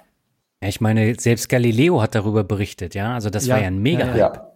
Der mich sogar gefragt, aber ich konnte leider nicht, weil ich im Urlaub war. ich hatte mich so gefreut, das wäre echt ein cooler Beitrag geworden, weil ähm, ich halt schon einer bin, der das dann auch einordnet. Weil, wie gesagt, die Leute sehen den Hype, die Leute sehen, wow, will ich auch, alle machen mit. Hm aber warum und welches Ziel verfolgt man eigentlich damit? Und deswegen sage ich auch bei sowas, man sagt aus Gewohnheit Investment, wenn man in irgendwas Geld steckt, was mhm. hoffentlich mehr wird oder was auch immer man damit fort, dann äh, ja, ist es ein Investment oder wird so genannt. Ich würde es vielleicht Probierment nennen oder sonst irgendwas. Mir war zum Beispiel klar, also ich stecke das Geld da rein, das dann weg. So habe ich jetzt Spaß dran, finde ich auch cool, hat mich tatsächlich auch mal wieder rausgebracht, häufiger jeden Tag dann immer meine Runden gedreht. Traurige Wahrheit. Aber es ist ein spannendes Konzept. Man probiert halt eben aus. Klar bereichern sich hier auch dann vielleicht primär die Gründer von solchen Geschichten. Was ich das Schwierigste an all den Sachen finde, ist, ähm, den Hype finden alle cool, das Ergebnis finden alle schlecht und dann kommt immer das Thema, ach ja, das war ja Krypto und NFT, alles Scam und Betrug. Mhm. Aber genau sowas erlebt man eben in Innovationsblasen. Natürlich gibt es Leute, die sich genau an dieser Unwissenheit und ja einfach wenig Bildung dann in dem Bereich bereichern. Also die, die wissen genau, okay, zünde den Hype mit ein paar Creatoren und dann geht es hier richtig los. Äh, die werden dann vielleicht dafür bezahlt und das ist ein Problem. Aber das Ergebnis trotzdem ist halt ein super spannender Weg. Denn äh, gibt dem Ganzen noch zwei Jahre, dann hast du die Nike-digitalen Schuhe und vielleicht mit einer eigenen Währung, dem ganzen Ökosystem, wo du dann irgendwas anderes bekommst. Also das Problem war, du baust jetzt erstmal, machst, freust dich an dem, was da erstanden ist, aber es ist eine Blase und ist definitiv am Anfang immer erstmal ein Schneeballsystem, bis man wirklich eine Wertschöpfung sieht. Und die hat man hier jetzt noch bei Steppen noch nicht gesehen. Mhm. Aber du hast das Thema äh, Metaverse ja auch schon angesprochen. Du hast auch gesagt, du hast dort Grundstücke gekauft. Äh, das heißt, du schätzt aber NFTs und Metaverse doch positiv ein. Ja, absolut. Also vielleicht um kurz mal NFTs ein bisschen zu definieren. Also es heißt Non-Fungible Token mhm. ausgesprochen mhm. und sind quasi nicht fungible Assets auf Deutsch übersetzt. Hilft jetzt auch noch nicht richtig weiter, das zu verstehen. Ähm, es sagt eigentlich, dass man halt wirklich einzigartige Werte digital abbilden kann. Bitcoin zum Beispiel ist ein austauschbares, ein fungibles Asset. Ein Bitcoin ist gleich ein Bitcoin. Das soll ja einen Geldcharakter haben. Man muss die einander austauschen können. Wenn ich jetzt ein Kunstwerk habe, das hier ist von Picasso und das ist vielleicht ein, äh, weiß ich nicht, Van Gogh, dann müssen die sich auch irgendwie unterscheiden können durch die Merkmale, nicht nur wie sie aussehen, sondern eben auch wie das digital, sag ich mal, erstellt wurde. Hm. Und das ist im Prinzip ein NFT, digitales, einzigartiges Asset. Und damit kann man Bilder machen. Da haben wir den Hype erlebt, aber auch da braucht man die ganzen Bilder. Weiß ich nicht. Braucht man die ganze Kunst dieser Welt? Gibt es genug Liebhaber? Und digital braucht man sie definitiv auch. Ich habe aber einen Schritt weiter gedacht und mir überlegt, ja, was braucht man denn in der echten Welt noch, was begrenzt ist? Grundstücke und Immobilien. Habe ich persönlich in der echten Welt kein Interesse dran, weil es mir zu illiquide ist. Und deswegen dachte ich mir, okay, probier es doch digital aus. Irgendwelche Welten, die da entstehen, wo vielleicht Leute Häuser bauen wollen, Villen, Schiffe, Spiele, was auch immer. Und das war für mich dann erstmal so dieser erste Case, wo ich gesagt habe, okay, wenn das Metaverse kommt, braucht es da auch begrenztes digitales Land. Und darauf habe ich spekuliert. Und ähm, ist kurzfristig gut ausgegangen. Jetzt ist es eher wieder nicht so ein heißes Thema, aber in zehn Jahren ist es, glaube ich, völlig selbstverständlich, dass man sowas hat. Mhm. Und ich habe gerade noch gesagt, Blockchain bringt uns eben genau das, ein Internet der Werte und NFTs ist quasi wirklich dann die Möglichkeit, alles digital einzigartig abzubilden, von Identitäten, Grundstücken, Kunstwerken, allem, was wir uns physisch vorstellen können. Und das macht es wirklich richtig spannend. Ob man jetzt schon alles davon braucht, auf gar keinen Fall. Aber eine Zukunft hat es definitiv, denn das ist wirklich die letzte Stufe in dieser Weiterentwicklung vom Internet der Werte. Hm. Aber jetzt geisterte ja auch äh, Anfang des Jahres rum, dass äh, Philipp Plein für 1,3 Millionen Immobilie in äh, Decentraland gekauft hat. Ähm, das ja. sind natürlich auch Mondpreise, ne, momentan. Ja, natürlich. Also, aber genau aus dem gleichen Grund. Es ist Hype da, es ist begrenzt mhm. und es erreicht jeden auf der Welt. Und wenn dann noch die großen Namen oder Marken kommen, die gerade nach und nach das Metaverse ja erobern, vor allem seitdem Facebook sich eben umbenannt hat, ja. versucht jetzt jeder halt eben schon am Anfang so dieses, diese digitale Begrenztheit für sich zu gewinnen und hoffentlich am richtigen Ort, sage ich jetzt mal. Ne? Wenn ich mir, mhm. weiß nicht, vor 100 Jahren eine Immobilie ähm, an der Küste von, nee, das so, so schlimm ist es noch nicht. Ich habe jetzt kein gutes Beispiel. Irgendein überflutetes mittlerweile Land, keine Ahnung. Da hat man auch mit Zitronen gehandelt. Wir wissen also noch nicht, wo ist das, was wirklich wertvoll ist in 10, 20 Jahren. Wir sind gerade erste Iteration und auch ein Philipp Plein kann mit Decentraland noch richtig auf die Nase fallen. Ja. Aber große Leute bringen halt eben wieder neue Leute und je mehr Leute, desto mehr Nachfrage und das erhöht den Netzwerkwert und den Wert jedes einzelnen Objekts. Und das geht digital eben immer sehr schnell und deswegen sind das immer schnelle Hype-Bubbles. Hm. Ja, ich habe ja dazu zwei große Specials gemacht. Wen das Thema jetzt noch weiter interessiert, der hört da gerne mal rein. Aber Kevin, deine Meinung wird mich natürlich auch interessieren. Ähm, du hast ja gesagt, du setzt auch auf Collectibles. Mhm. Ist natürlich auch was Digitales. Äh, aber wie siehst du das? Also ich, ich, ich denke, dass gerade in Hype-Phasen alle potenziellen Use Cases, Anwendungsbereiche einfach ja, ein potenzielles Szenario sein könnten, mhm. aber ich muss nicht bei all dem dabei sein. Das Metaverse zum Beispiel ist sowas, wo ich mich persönlich überhaupt nicht für interessiere, einfach weil ich auch nicht gaming-affin bin. Okay. Und ähm, dementsprechend ist auch so, dass ich da wenig Erfahrung habe, kann das schlecht einschätzen. Ist das jetzt wirklich was, was die Welt braucht? Ist das was, was vielleicht im Gaming-Bereich super, super spannend werden kann? Ich kann es nicht beantworten. Äh, das, was Mirko gesagt hat, klingt plausibel. Dementsprechend kann das gut sein, aber ich muss da nicht dabei sein. Dafür gibt es viele ja. andere Trends, die mich vielleicht äh, deutlich, deutlich mehr interessieren. Und im NFT-Bereich bin ich mir sicher, auch da werden wir Use Cases haben, werden wir Bereiche haben, bei denen sich äh, die Technologie dahinter einfach super gut einsetzen lässt, bei denen es zu vielleicht auch Statussymbolen kommt. Man sagt ja immer so schön, äh, oder ich sag mal, ein Porsche oder eine, eine teure Uhr und so weiter, das sind alles Statussymbole, die sich über die Jahre aufgebaut haben. Da ist einfach eine, eine Historie dahinter, da ist, da ist eine Marke dahinter, die bei vielen zu irrational hohen Kaufpreisen führt. Mhm. Und auch das Gleiche kann ich mir auch im NFT-Bereich ähm, vorstellen. Ich habe von, von jemandem aus dem Bereich, der wirklich fast nur in NFTs investiert ist, äh, mitbekommen, dass man bei Twitter zum Beispiel einen NFT mit seiner Wallet verbinden kann. Dann hat man sozusagen sein, sein NFT als Profilbild mhm. und man kann auch als externer User da draufklicken und kriegt angezeigt, ob das wirklich ein echtes Bild ist, durch den Proof, dass die Wallet da verknüpft ist oder ob das nur ein Screenshot ist, den man hinterlegt hat. Und mhm. das ist sozusagen das neue Statussymbol in der Offline-Welt dass jemand sieht, hey, da hat jemand ein Board Ape, welcher zu Höchstzeiten irgendwie 400.000, 500.000 Euro mindestens gekostet hat. Wie gesagt, da muss jeder selbst dann einschätzen, ob das für diejenige Person spannend ist, ob man überhaupt bereit ist, auch nur ansatzweise äh, Geld in diesen Bereich zu investieren. Ich kann mir aber vorstellen, einfach, dass es Bereiche geben wird in Zukunft. Da macht es einfach Sinn, vielleicht mal ein bisschen Erfahrung zu sammeln, ein bisschen was zu probieren mit kleinem Geld, eben auf gar keinen Fall solche großen Risiken eingehen. Aber insgesamt denke ich auch da. Es wird, es wird Bereiche geben, die haben in drei, vier Jahren überhaupt keine Relevanz mehr. Äh, oder jetzt Konzerttickets und so weiter. Weiß ich nicht, ob die Verbesserung der Pain von aktuellen Konzerttickets so groß ist, dass man das unbedingt als NFT haben muss. Mhm. Aber ja, ich sehe da auf jeden Fall weiterhin gute Möglichkeiten, die man nur mitbekommen kann, wenn man auch in dem Space aktiv ist und zumindest am Rande immer mal wieder was mitbekommt. Ja, und man muss es ja auch verstehen, ne? Genau. Ja. Obwohl man hier sagen muss, äh, Verständnis braucht man tatsächlich auch nicht immer. Ähm, ich weiß auch nicht, wie mein Handy funktioniert und trotzdem nutzt es ja jeder. Ich glaube, am Ende geht es vor allem auch um die Nutzbarkeit und den Nutzen, den es auch für einen selber schafft. Und genau da fängt dann eben auch die eigene Investmentgeschichte an. Also bei aller Begeisterung, die ich vielleicht dann teilweise vermittel zu den Sachen, ich mag das, ich liebe das, bin aber auch mit begrenztem Risiko natürlich bei den Sachen dabei. Und ich sag mal, es lohnt sich, glaube ich, es aktiv ein bisschen zu verfolgen, um es mitzubekommen. Aber wenn ich an meine eigene Investmentgeschichte auch bei Amazon denke, da, da gab es schon den Online-Handelsplatz. Also war nicht so, äh, dass ich mir die Bücher nach Hause geliefert habe und da gedacht habe, wow, Amazon ist das große Ding, sondern manchmal ist es auch gut, vielleicht eine erste, zweite Iteration abzuwarten, um dann zu sehen, ja, welcher Hype hat wirklich tatsächlich Bestand. Hm. Definitiv. Vor allem auch, da nochmal vielleicht als kleine Ergänzung, der Marktzugang. Also ich meine, NFTs kaufen heutzutage ist alles andere als einfach. Vor allem, wenn man vielleicht digital nicht so affin ist und gleichzeitig neu in dem Bereich ist.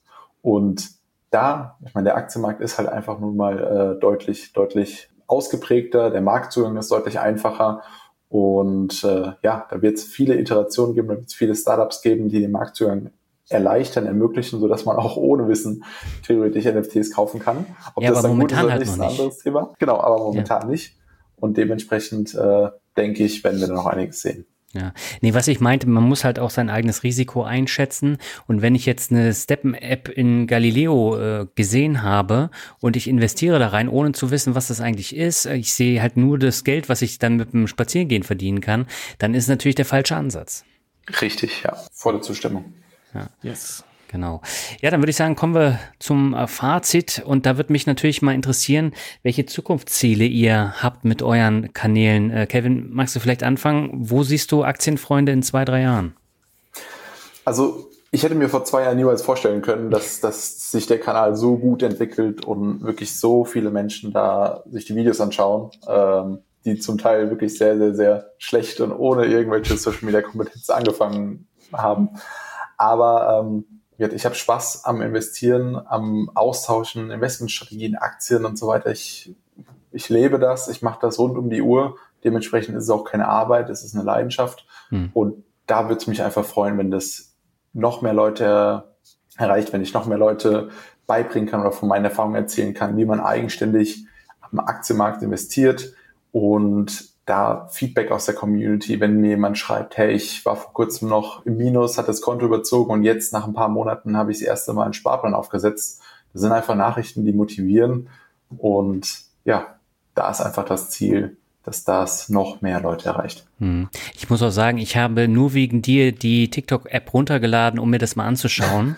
und äh, ich habe mir Videos von dir angeguckt zur Vorbereitung und die sind auch echt gut. Wie gesagt, ist jetzt nicht so mein Danke. Informationsmedium, weil es halt echt schnell ist und du musst hochkonzentriert dazu gucken. Aber wenn ich dann die anderen Videos sehe und dann so so Zitternich-Geschichten, da falle ich fast um. Ich habe die dann gleich wieder gelöscht. Ja, ja. Wie gesagt, es gibt überall verschiedenste Ausprägungen. Manches setzt sich ja. durch, manches ja. nicht. Ich finde die App aus, oder wenn man sie richtig nutzt, wenn man nicht den ganzen Tag davor hängt, hat es wirklich viele gute Möglichkeiten. Aber ja. Ja, aber das ist doch an dieser Stelle ein guter Aufruf. Schaut mal rein, schaut mal Aktienfreunde an und äh, beschäftigt euch mal mit TikTok. Auch hier ist natürlich wieder eine Geschichte, die heiß diskutiert wird, gerade wegen China. Und das ist ja eine China-App. Aber äh, ich glaube, das macht es auch so spannend, dass man sich zumindest mal damit auseinandergesetzt haben sollte. Definitiv. Und man muss auch sagen, es gab noch nie die Möglichkeit, dass auch kleine Creator komplett ohne Reichweite so viele Möglichkeiten haben, ihr Hobby vielleicht zum Beruf zu machen. Wie gesagt, ich habe vor zwei Jahren gestartet, hatte gar keine Ahnung von Videos, habe auch privat poste ich nie Bilder. Äh, das, da habe ich keine Affinität für gehabt. Das ist sozusagen die Affinität oder die Leidenschaft ist da einfach das Investmentthema. Und TikTok hat es dann möglich gemacht, überhaupt Reichweite aufzubauen. Und jede Plattform hat, hat Sachen, die man definitiv kritisieren kann, aber ähm, auch sehr viele Chancen. Und da sollte man auch sowohl im Aktienmarkt als auch im privaten den Fokus drauf legen. Mhm. So, Mirko, du hast ja äh, eine Holding, du hast ganz viele Plattformen. Wo, wo siehst du denn bei dir die Zukunft? Ähm, to the moon. To the moon, definitiv. nee, aber ähm, klar, also ich wünsche mir natürlich auch mehr Reichweite für mich persönlich, aber als ich beide Unternehmen gegründet habe, und hier geht es um beide Websites, finanzwissen.de und bitcoin-to-go.de, also Bitcoin to go, mhm. ging es mir tatsächlich um Bildung angefangen mit Krypto, weil ich hier halt ähm, echt große Lücken gesehen habe, meiner Meinung nach. Viele Falschinformationen, oder was heißt ja, Informationen, die vielleicht auch mal von verschiedenen Perspektiven eingeordnet werden sollten. Und auch wenn sie es immer dann so romantisch anhört, äh, die, die, Generation nach uns in der Schule lernt man nicht mit Geld umzugehen. Und ich hoffe, dass wir das gut vermitteln können. Und für Bitcoin to go und auch für Finanzwissen wünsche ich mir schon, für Bitcoin to go ist es vielleicht noch ein bisschen einfacher, weil es eine Nische ist, ja einfach die Website tatsächlich zu werden, um sich Informationen zu holen, sei es bei Basics, dann später vielleicht auch mit mehr Mitarbeitern noch im News-Bereich. Ich hatte selber schon das Glück, dass ich jetzt ein paar Mal auch bei NTV als Experte drin war. Mhm. Das ist so das, was ich mir für mich persönlich wünsche, da natürlich auch eine bisschen größere Plattform zu bekommen, aber vor allem auch den Leuten da draußen zu helfen. Und da muss ich auch sagen, äh, ist nett, dass man damit auch Geld verdienen kann. Ich habe mittlerweile ähm, fast 20 Mitarbeiter, worauf ich auch sehr stolz bin in zwei Jahren. Aber es ist tatsächlich total schön, wenn man diese positiven, dankenden Kommentare bekommt. und einfach merkt, okay, da bleibt echt auch was bei den Leuten hängen und das macht dann tatsächlich Bock. Aber ja, das kann man als Creator, glaube ich, dann sehr gut nachempfinden. Mhm. Ja, aber das ist natürlich auch bei dir sehr, sehr guter Content und äh, die Videos sind gut, die Artikel sind super und ihr guckt ja auch dann, wie ich eingangs gesagt habe, auch hinter die äh, Fassade und äh, seid äh, SEO-technisch äh, echt krass äh, dabei und da gehört schon was dazu. Ja, definitiv. Also bin ich auch stolz drauf. Wie gesagt, steht und fällt natürlich mit dem Team. Ja. Ich bin das Gesicht, deswegen kennt man mich vielleicht von YouTube oder von den anderen Social Media Kanälen aber da steht oft mehr dahinter. Deswegen auch Respekt an Kelvin. Äh, der ist noch alleine, aber wenn er so weitermacht, nicht mehr lang. ich bin seit sieben Jahren auch alleine. Aber äh, ja, gut. da wächst jetzt nicht mehr ganz so viel. ja, gut, ist halt die Frage auch. Also für mich war auch klar, also eine Website und all das, das kann ich halt nicht alleine aufbauen. Und je größer die Plattform, desto mehr Risiko ja. man natürlich auch mit Personal. Aber es ist einfach zu spannend, um nicht wirklich alles da reinzustecken. Und das sind 24-7. Äh, also wirklich 24 Stunden am Tag, sieben Tage die Woche. Seit sechs Jahren jetzt. Deswegen fühle ich mich übrigens auch schon äh, mindestens 20, 30 Jahre älter. ja. Ja, Aber gut. vielleicht auch da nochmal, also wie, der, der, Podcast ist ja auch seit Jahren wirklich qualitativ ja. Hammer. Dass ich jetzt da auch mit Mirko zusammen dabei sein kann, finde ich einfach, einfach Wahnsinn. Das zeigt etwas, was, was so eine Social Media Reichweite oder wenn man da einfach seine, seine Leidenschaft teilt, was das, wozu das führen kann. Hm. Ich weiß noch damals, ich habe einen sehr, sehr langen Arbeitsweg gehabt von knapp 60 Kilometer. Und äh, ja, anstatt Musik zu hören, habe ich mir unterschiedlichste Podcasts ähm, angehört. Da war Finanzrocker immer äh, ganz weit oben mit dabei. Dementsprechend auch vielleicht als Einzelkämpfer ist das ein Medium, wo man einfach sehr, sehr gut mit der Community connecten kann, wo man sehr viel anderen Leuten beibringen kann. Deswegen äh, Hut ab seit sieben Jahren das Ganze durchzuziehen. Herzlichen Dank, Kelvin. Ja, dann würde ich sagen, du kennst es ja als Hörer. Kommen wir zum Abschluss nochmal zum Word Shuffle. Ich nenne euch Begriffe, ihr sagt, was euch dazu einfällt. Das kann kurz sein oder auch ein bisschen länger, wie ihr mögt. Und ich würde tatsächlich sagen, dass ihr beide dann äh, darauf antwortet, äh, immer abwechselnd. Und beginnen möchte ich mit Mirko und dem Begriff äh, Finfluencer. Do your own research. Also wenn man eins lernt, ähm, die letzte Corona-Phase hat natürlich viele Creator hervorgebracht, gerade im Finanzbereich. Ja. Die nennen sich dann Finfluencer, also Finanzinfluencer. Ich muss sagen, ich bin dankbar dafür, dass es so viele Informationen gibt, aber, und das ist, ein, was ich in jedem Video sage, was ihr guckt oder was ihr hier gerade hört, sind jetzt drei Perspektiven. Mhm wenn ihr einen Kanal guckt, ist es eine, aber um sich wirklich eine fundierte Meinung zu bilden, braucht man mehrere. Deswegen, Finfluencer sind cool, bringen die Informationen raus in die Leute, aber denkt immer zweimal nach, warum erzählt euch das und sind die Informationen gut oder schlecht und guckt lieber noch ein bisschen was anderes. Ja. Und äh, nicht, nicht erst seit dem Hintergrund dieser Weltserie, wo dann die dunklen Machenschaften der Finfluencer aufgedeckt werden. Ähm, weil das ist ja natürlich auch ein Thema, was gerade hochkocht und deswegen ist der Begriff so ein bisschen negativ besetzt. Ähm, Kevin, was sagst du dazu?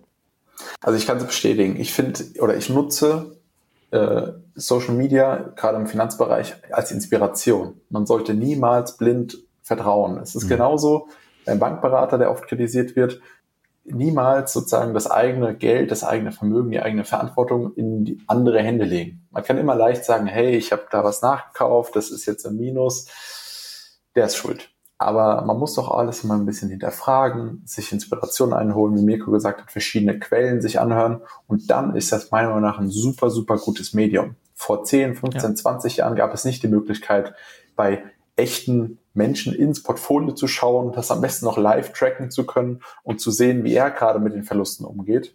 Das haben wir alles heute. Heutzutage können wir uns in Communities, in Gruppen, Podcasts, YouTube und so weiter komplett darüber austauschen, können da sozusagen gemeinsam durchgehen, sowohl in schlechten Phasen als auch in den guten Phasen, wo man dann irgendwie über, über die täglich steigenden Kursgewinne sich austauscht.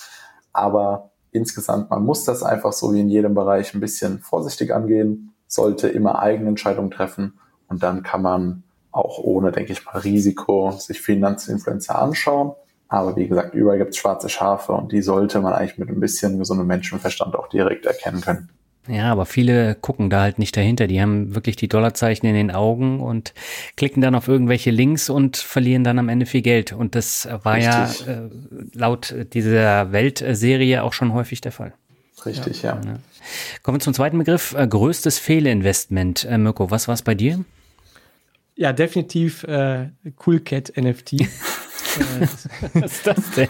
Ich, ich, hatte, ich hatte die Wahl zwischen drei NFTs, die zu dem damaligen Zeitpunkt auch Blue Chips waren. Ich hatte ähm, Board Apes zur Wahl, ich hatte die Cool Cats zur Wahl und ähm, die CryptoPunks, das sind die ältesten NFTs. Mhm. Und ich habe mich für von den dreien das Schlechteste entschieden. Und was ich erst im Nachhinein natürlich weiß. Ich dachte, Kätzchen sind immer cool im Internet, aber der Preis kann sich dann auch mal schnell nach unten schrauben. Wenn ich jetzt wirklich mal von so einem klassischen Invest sprechen würde, wäre das definitiv zu nennen. Mhm. Kevin, bei dir? Äh, es waren die griechischen Nationalbanken. also ich weiß nicht mehr genau, in welchem Jahr das war, aber ähm, die, die, die, die National Bank of Greece ist von knapp split bereinigt von knapp 150 Euro auf einen gefallen. Und äh, ja, das, das wirkt dann so, als wenn dann nur eine Recovery von 10 Prozent, also nur von 1 Euro auf 15 Euro möglich ist. Was mhm. ja, wenn man das so ganz blauäugig betrachtet, äh, auch langfristig möglich erscheint, ja, als plausibel klingt. Aber es war nicht plausibel. Die äh, Aktien wurden zum Teil eingefroren, als es dann Griechenland wirklich, äh, wirklich mhm sehr, sehr, sehr, ich weiß nicht mehr genau, in welchem Jahr das war, 2015, 2016, glaube ich, müsste es gewesen sein, ähm, wurden zum Teil die Aktien eingefroren. Äh, es wurde der, der Verkaufspreis der Aktien wurde für 11 Cent, also für knapp ein Zehntel meines Kaufpreises, dann an institutionelle Investoren weitergegeben. Also ich sag mal so, es war ein definitiver Totalverlust mit knapp minus 95 Prozent. Aber der Lerneffekt, so blöd es sich anhört, war wirklich enorm, weil man einfach mal sieht, was im Worst Case oder was als schwarzer Schwan wirklich passieren kann. Und deswegen, das war zum Glück am relativ am Anfang der, der Investitionszeit, es war auch, es ist auch in Summe schon portfoliotechnisch viel Geld reingeflossen, aber wenn man im Studium ist, hat man eben noch nicht so viel Geld zur Verfügung, dementsprechend äh, bekennt sich das Ganze und im Nachhinein war es eins der wichtigsten Learnings. Ja, also das sind immer die wichtigsten Learnings und sofern es nicht ganz so viel Geld ist, ähm, ist es wertvoll. Wenn es zu viel Geld ist, dann tut es schon richtig weh. Richtig, ja. ja. Also die Cool Kids haben wehgetan, kann ich sagen. Kommen wir zum dritten Begriff. Ähm, Mirko, finanzielle Freiheit, was fällt dir dazu ein? Finanzielle Freiheit ist für mich ein Begriff, der im Internet leider auch schändlich verwendet wird. Ähm, nämlich dann spielt man mit den Gedanken der Leute, kann man auch wieder in die Influencer-Ecke ein bisschen schielen mhm. vielleicht, ja, dass schnelles Geld eben frei macht und dich auch frei von Sorgen macht, nur es ist tatsächlich nicht so schnell zu erreichen. Also ich glaube, für, ein, für ein gutes Portfolio gehört eben auch viel äh, Durchhaltevermögen.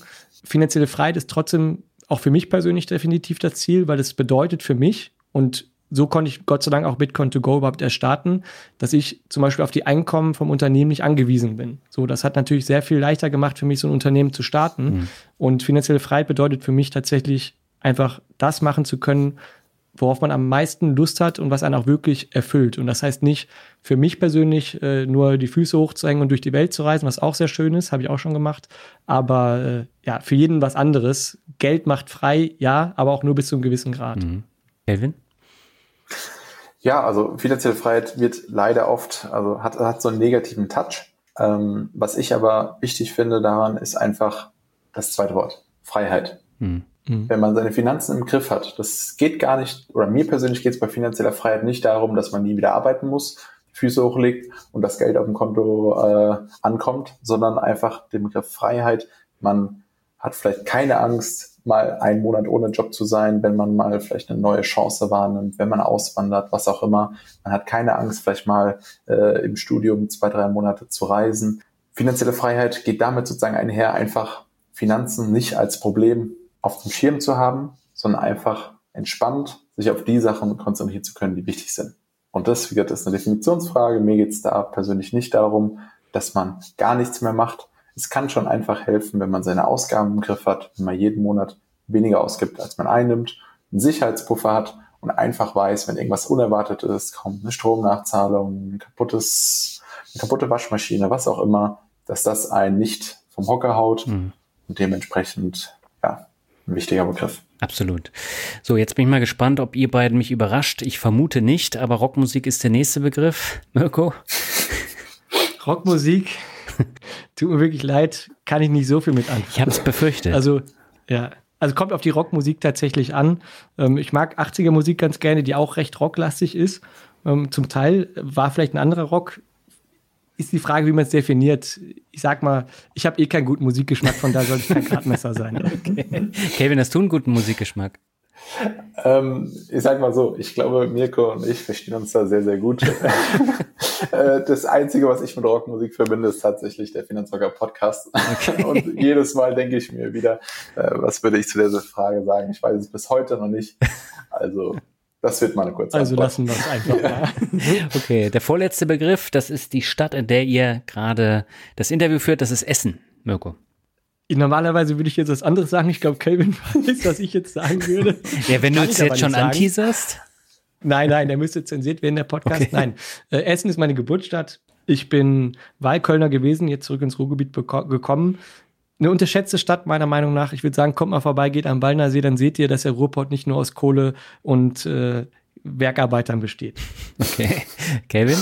Ja, kann ich bestätigen. Ich bin vor einem Jahr hergezogen. Äh, ich komme ursprünglich aus dem Raum Frankfurt, bin aus beruflichen Gründen hergezogen und ähm, habe wirklich alle möglichen Schreckensszenarien gehört oder auch äh, ja, wurde schief angeguckt, warum ich denn genau nach Essen ziehen muss, ob das denn wirklich sein muss, warum nicht äh, jede beliebige andere Stadt.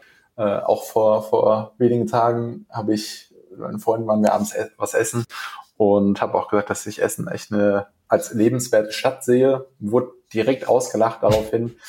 In Summe muss ich sagen, ich bin super positiv überrascht. Gerade im Süden von Essen gibt es so viele schöne, schöne Möglichkeiten. Äh, Baldeneysee, wie Mirko schon gesagt hat. Also ich finde wirklich, es gibt hier deutlich mehr äh, schöne Ecken zu entdecken, als, als vielen bewusst ist. Hm. Ja, ich war bisher zweimal in Essen und zweimal hat es mir richtig gut gefallen. Und äh, also die Stadt mag ich gern, andere Städte im Ruhrpott fand ich jetzt nicht so prickelnd. Hm. Ja.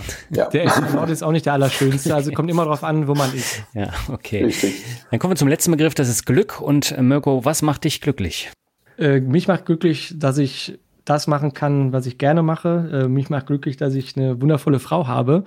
Und ja, das ist eigentlich schon alles. Also Geld macht mich tatsächlich überhaupt nicht glücklich. Ich habe weder ein Auto noch irgendwelche anderen Sachen. Jeder findet so ein bisschen seinen eigenen Weg. Für mich ist es wirklich, auch wenn es sich dann blöd anhört, diese Freiheitsgedanke, genau das zu tun, was mich persönlich erfüllt. Und dass ich jetzt zum Beispiel hier jetzt gerade mit dem Interview führen kann, macht mich auch sehr glücklich. Und äh, von daher hast du mir schon einen schönen Abend bereitet. Sehr schön. Und auch einen sehr langen Abend. Äh, Kevin, du hast jetzt das Schlusswort. Ja, ähm, also Glück da einfach, ich sag mal, wenn die grundsätzlichen Sachen funktionieren, Familie, Freunde, Partnerin, ist das der wichtigste und größte Teil. Also das ist immer, wo ich sage, das ist ein Worst Case. Und sofern es denen allen gut geht, man sich da nicht beschweren kann, denke ich, ist 90 Prozent des Glücks auf jeden Fall erfüllt.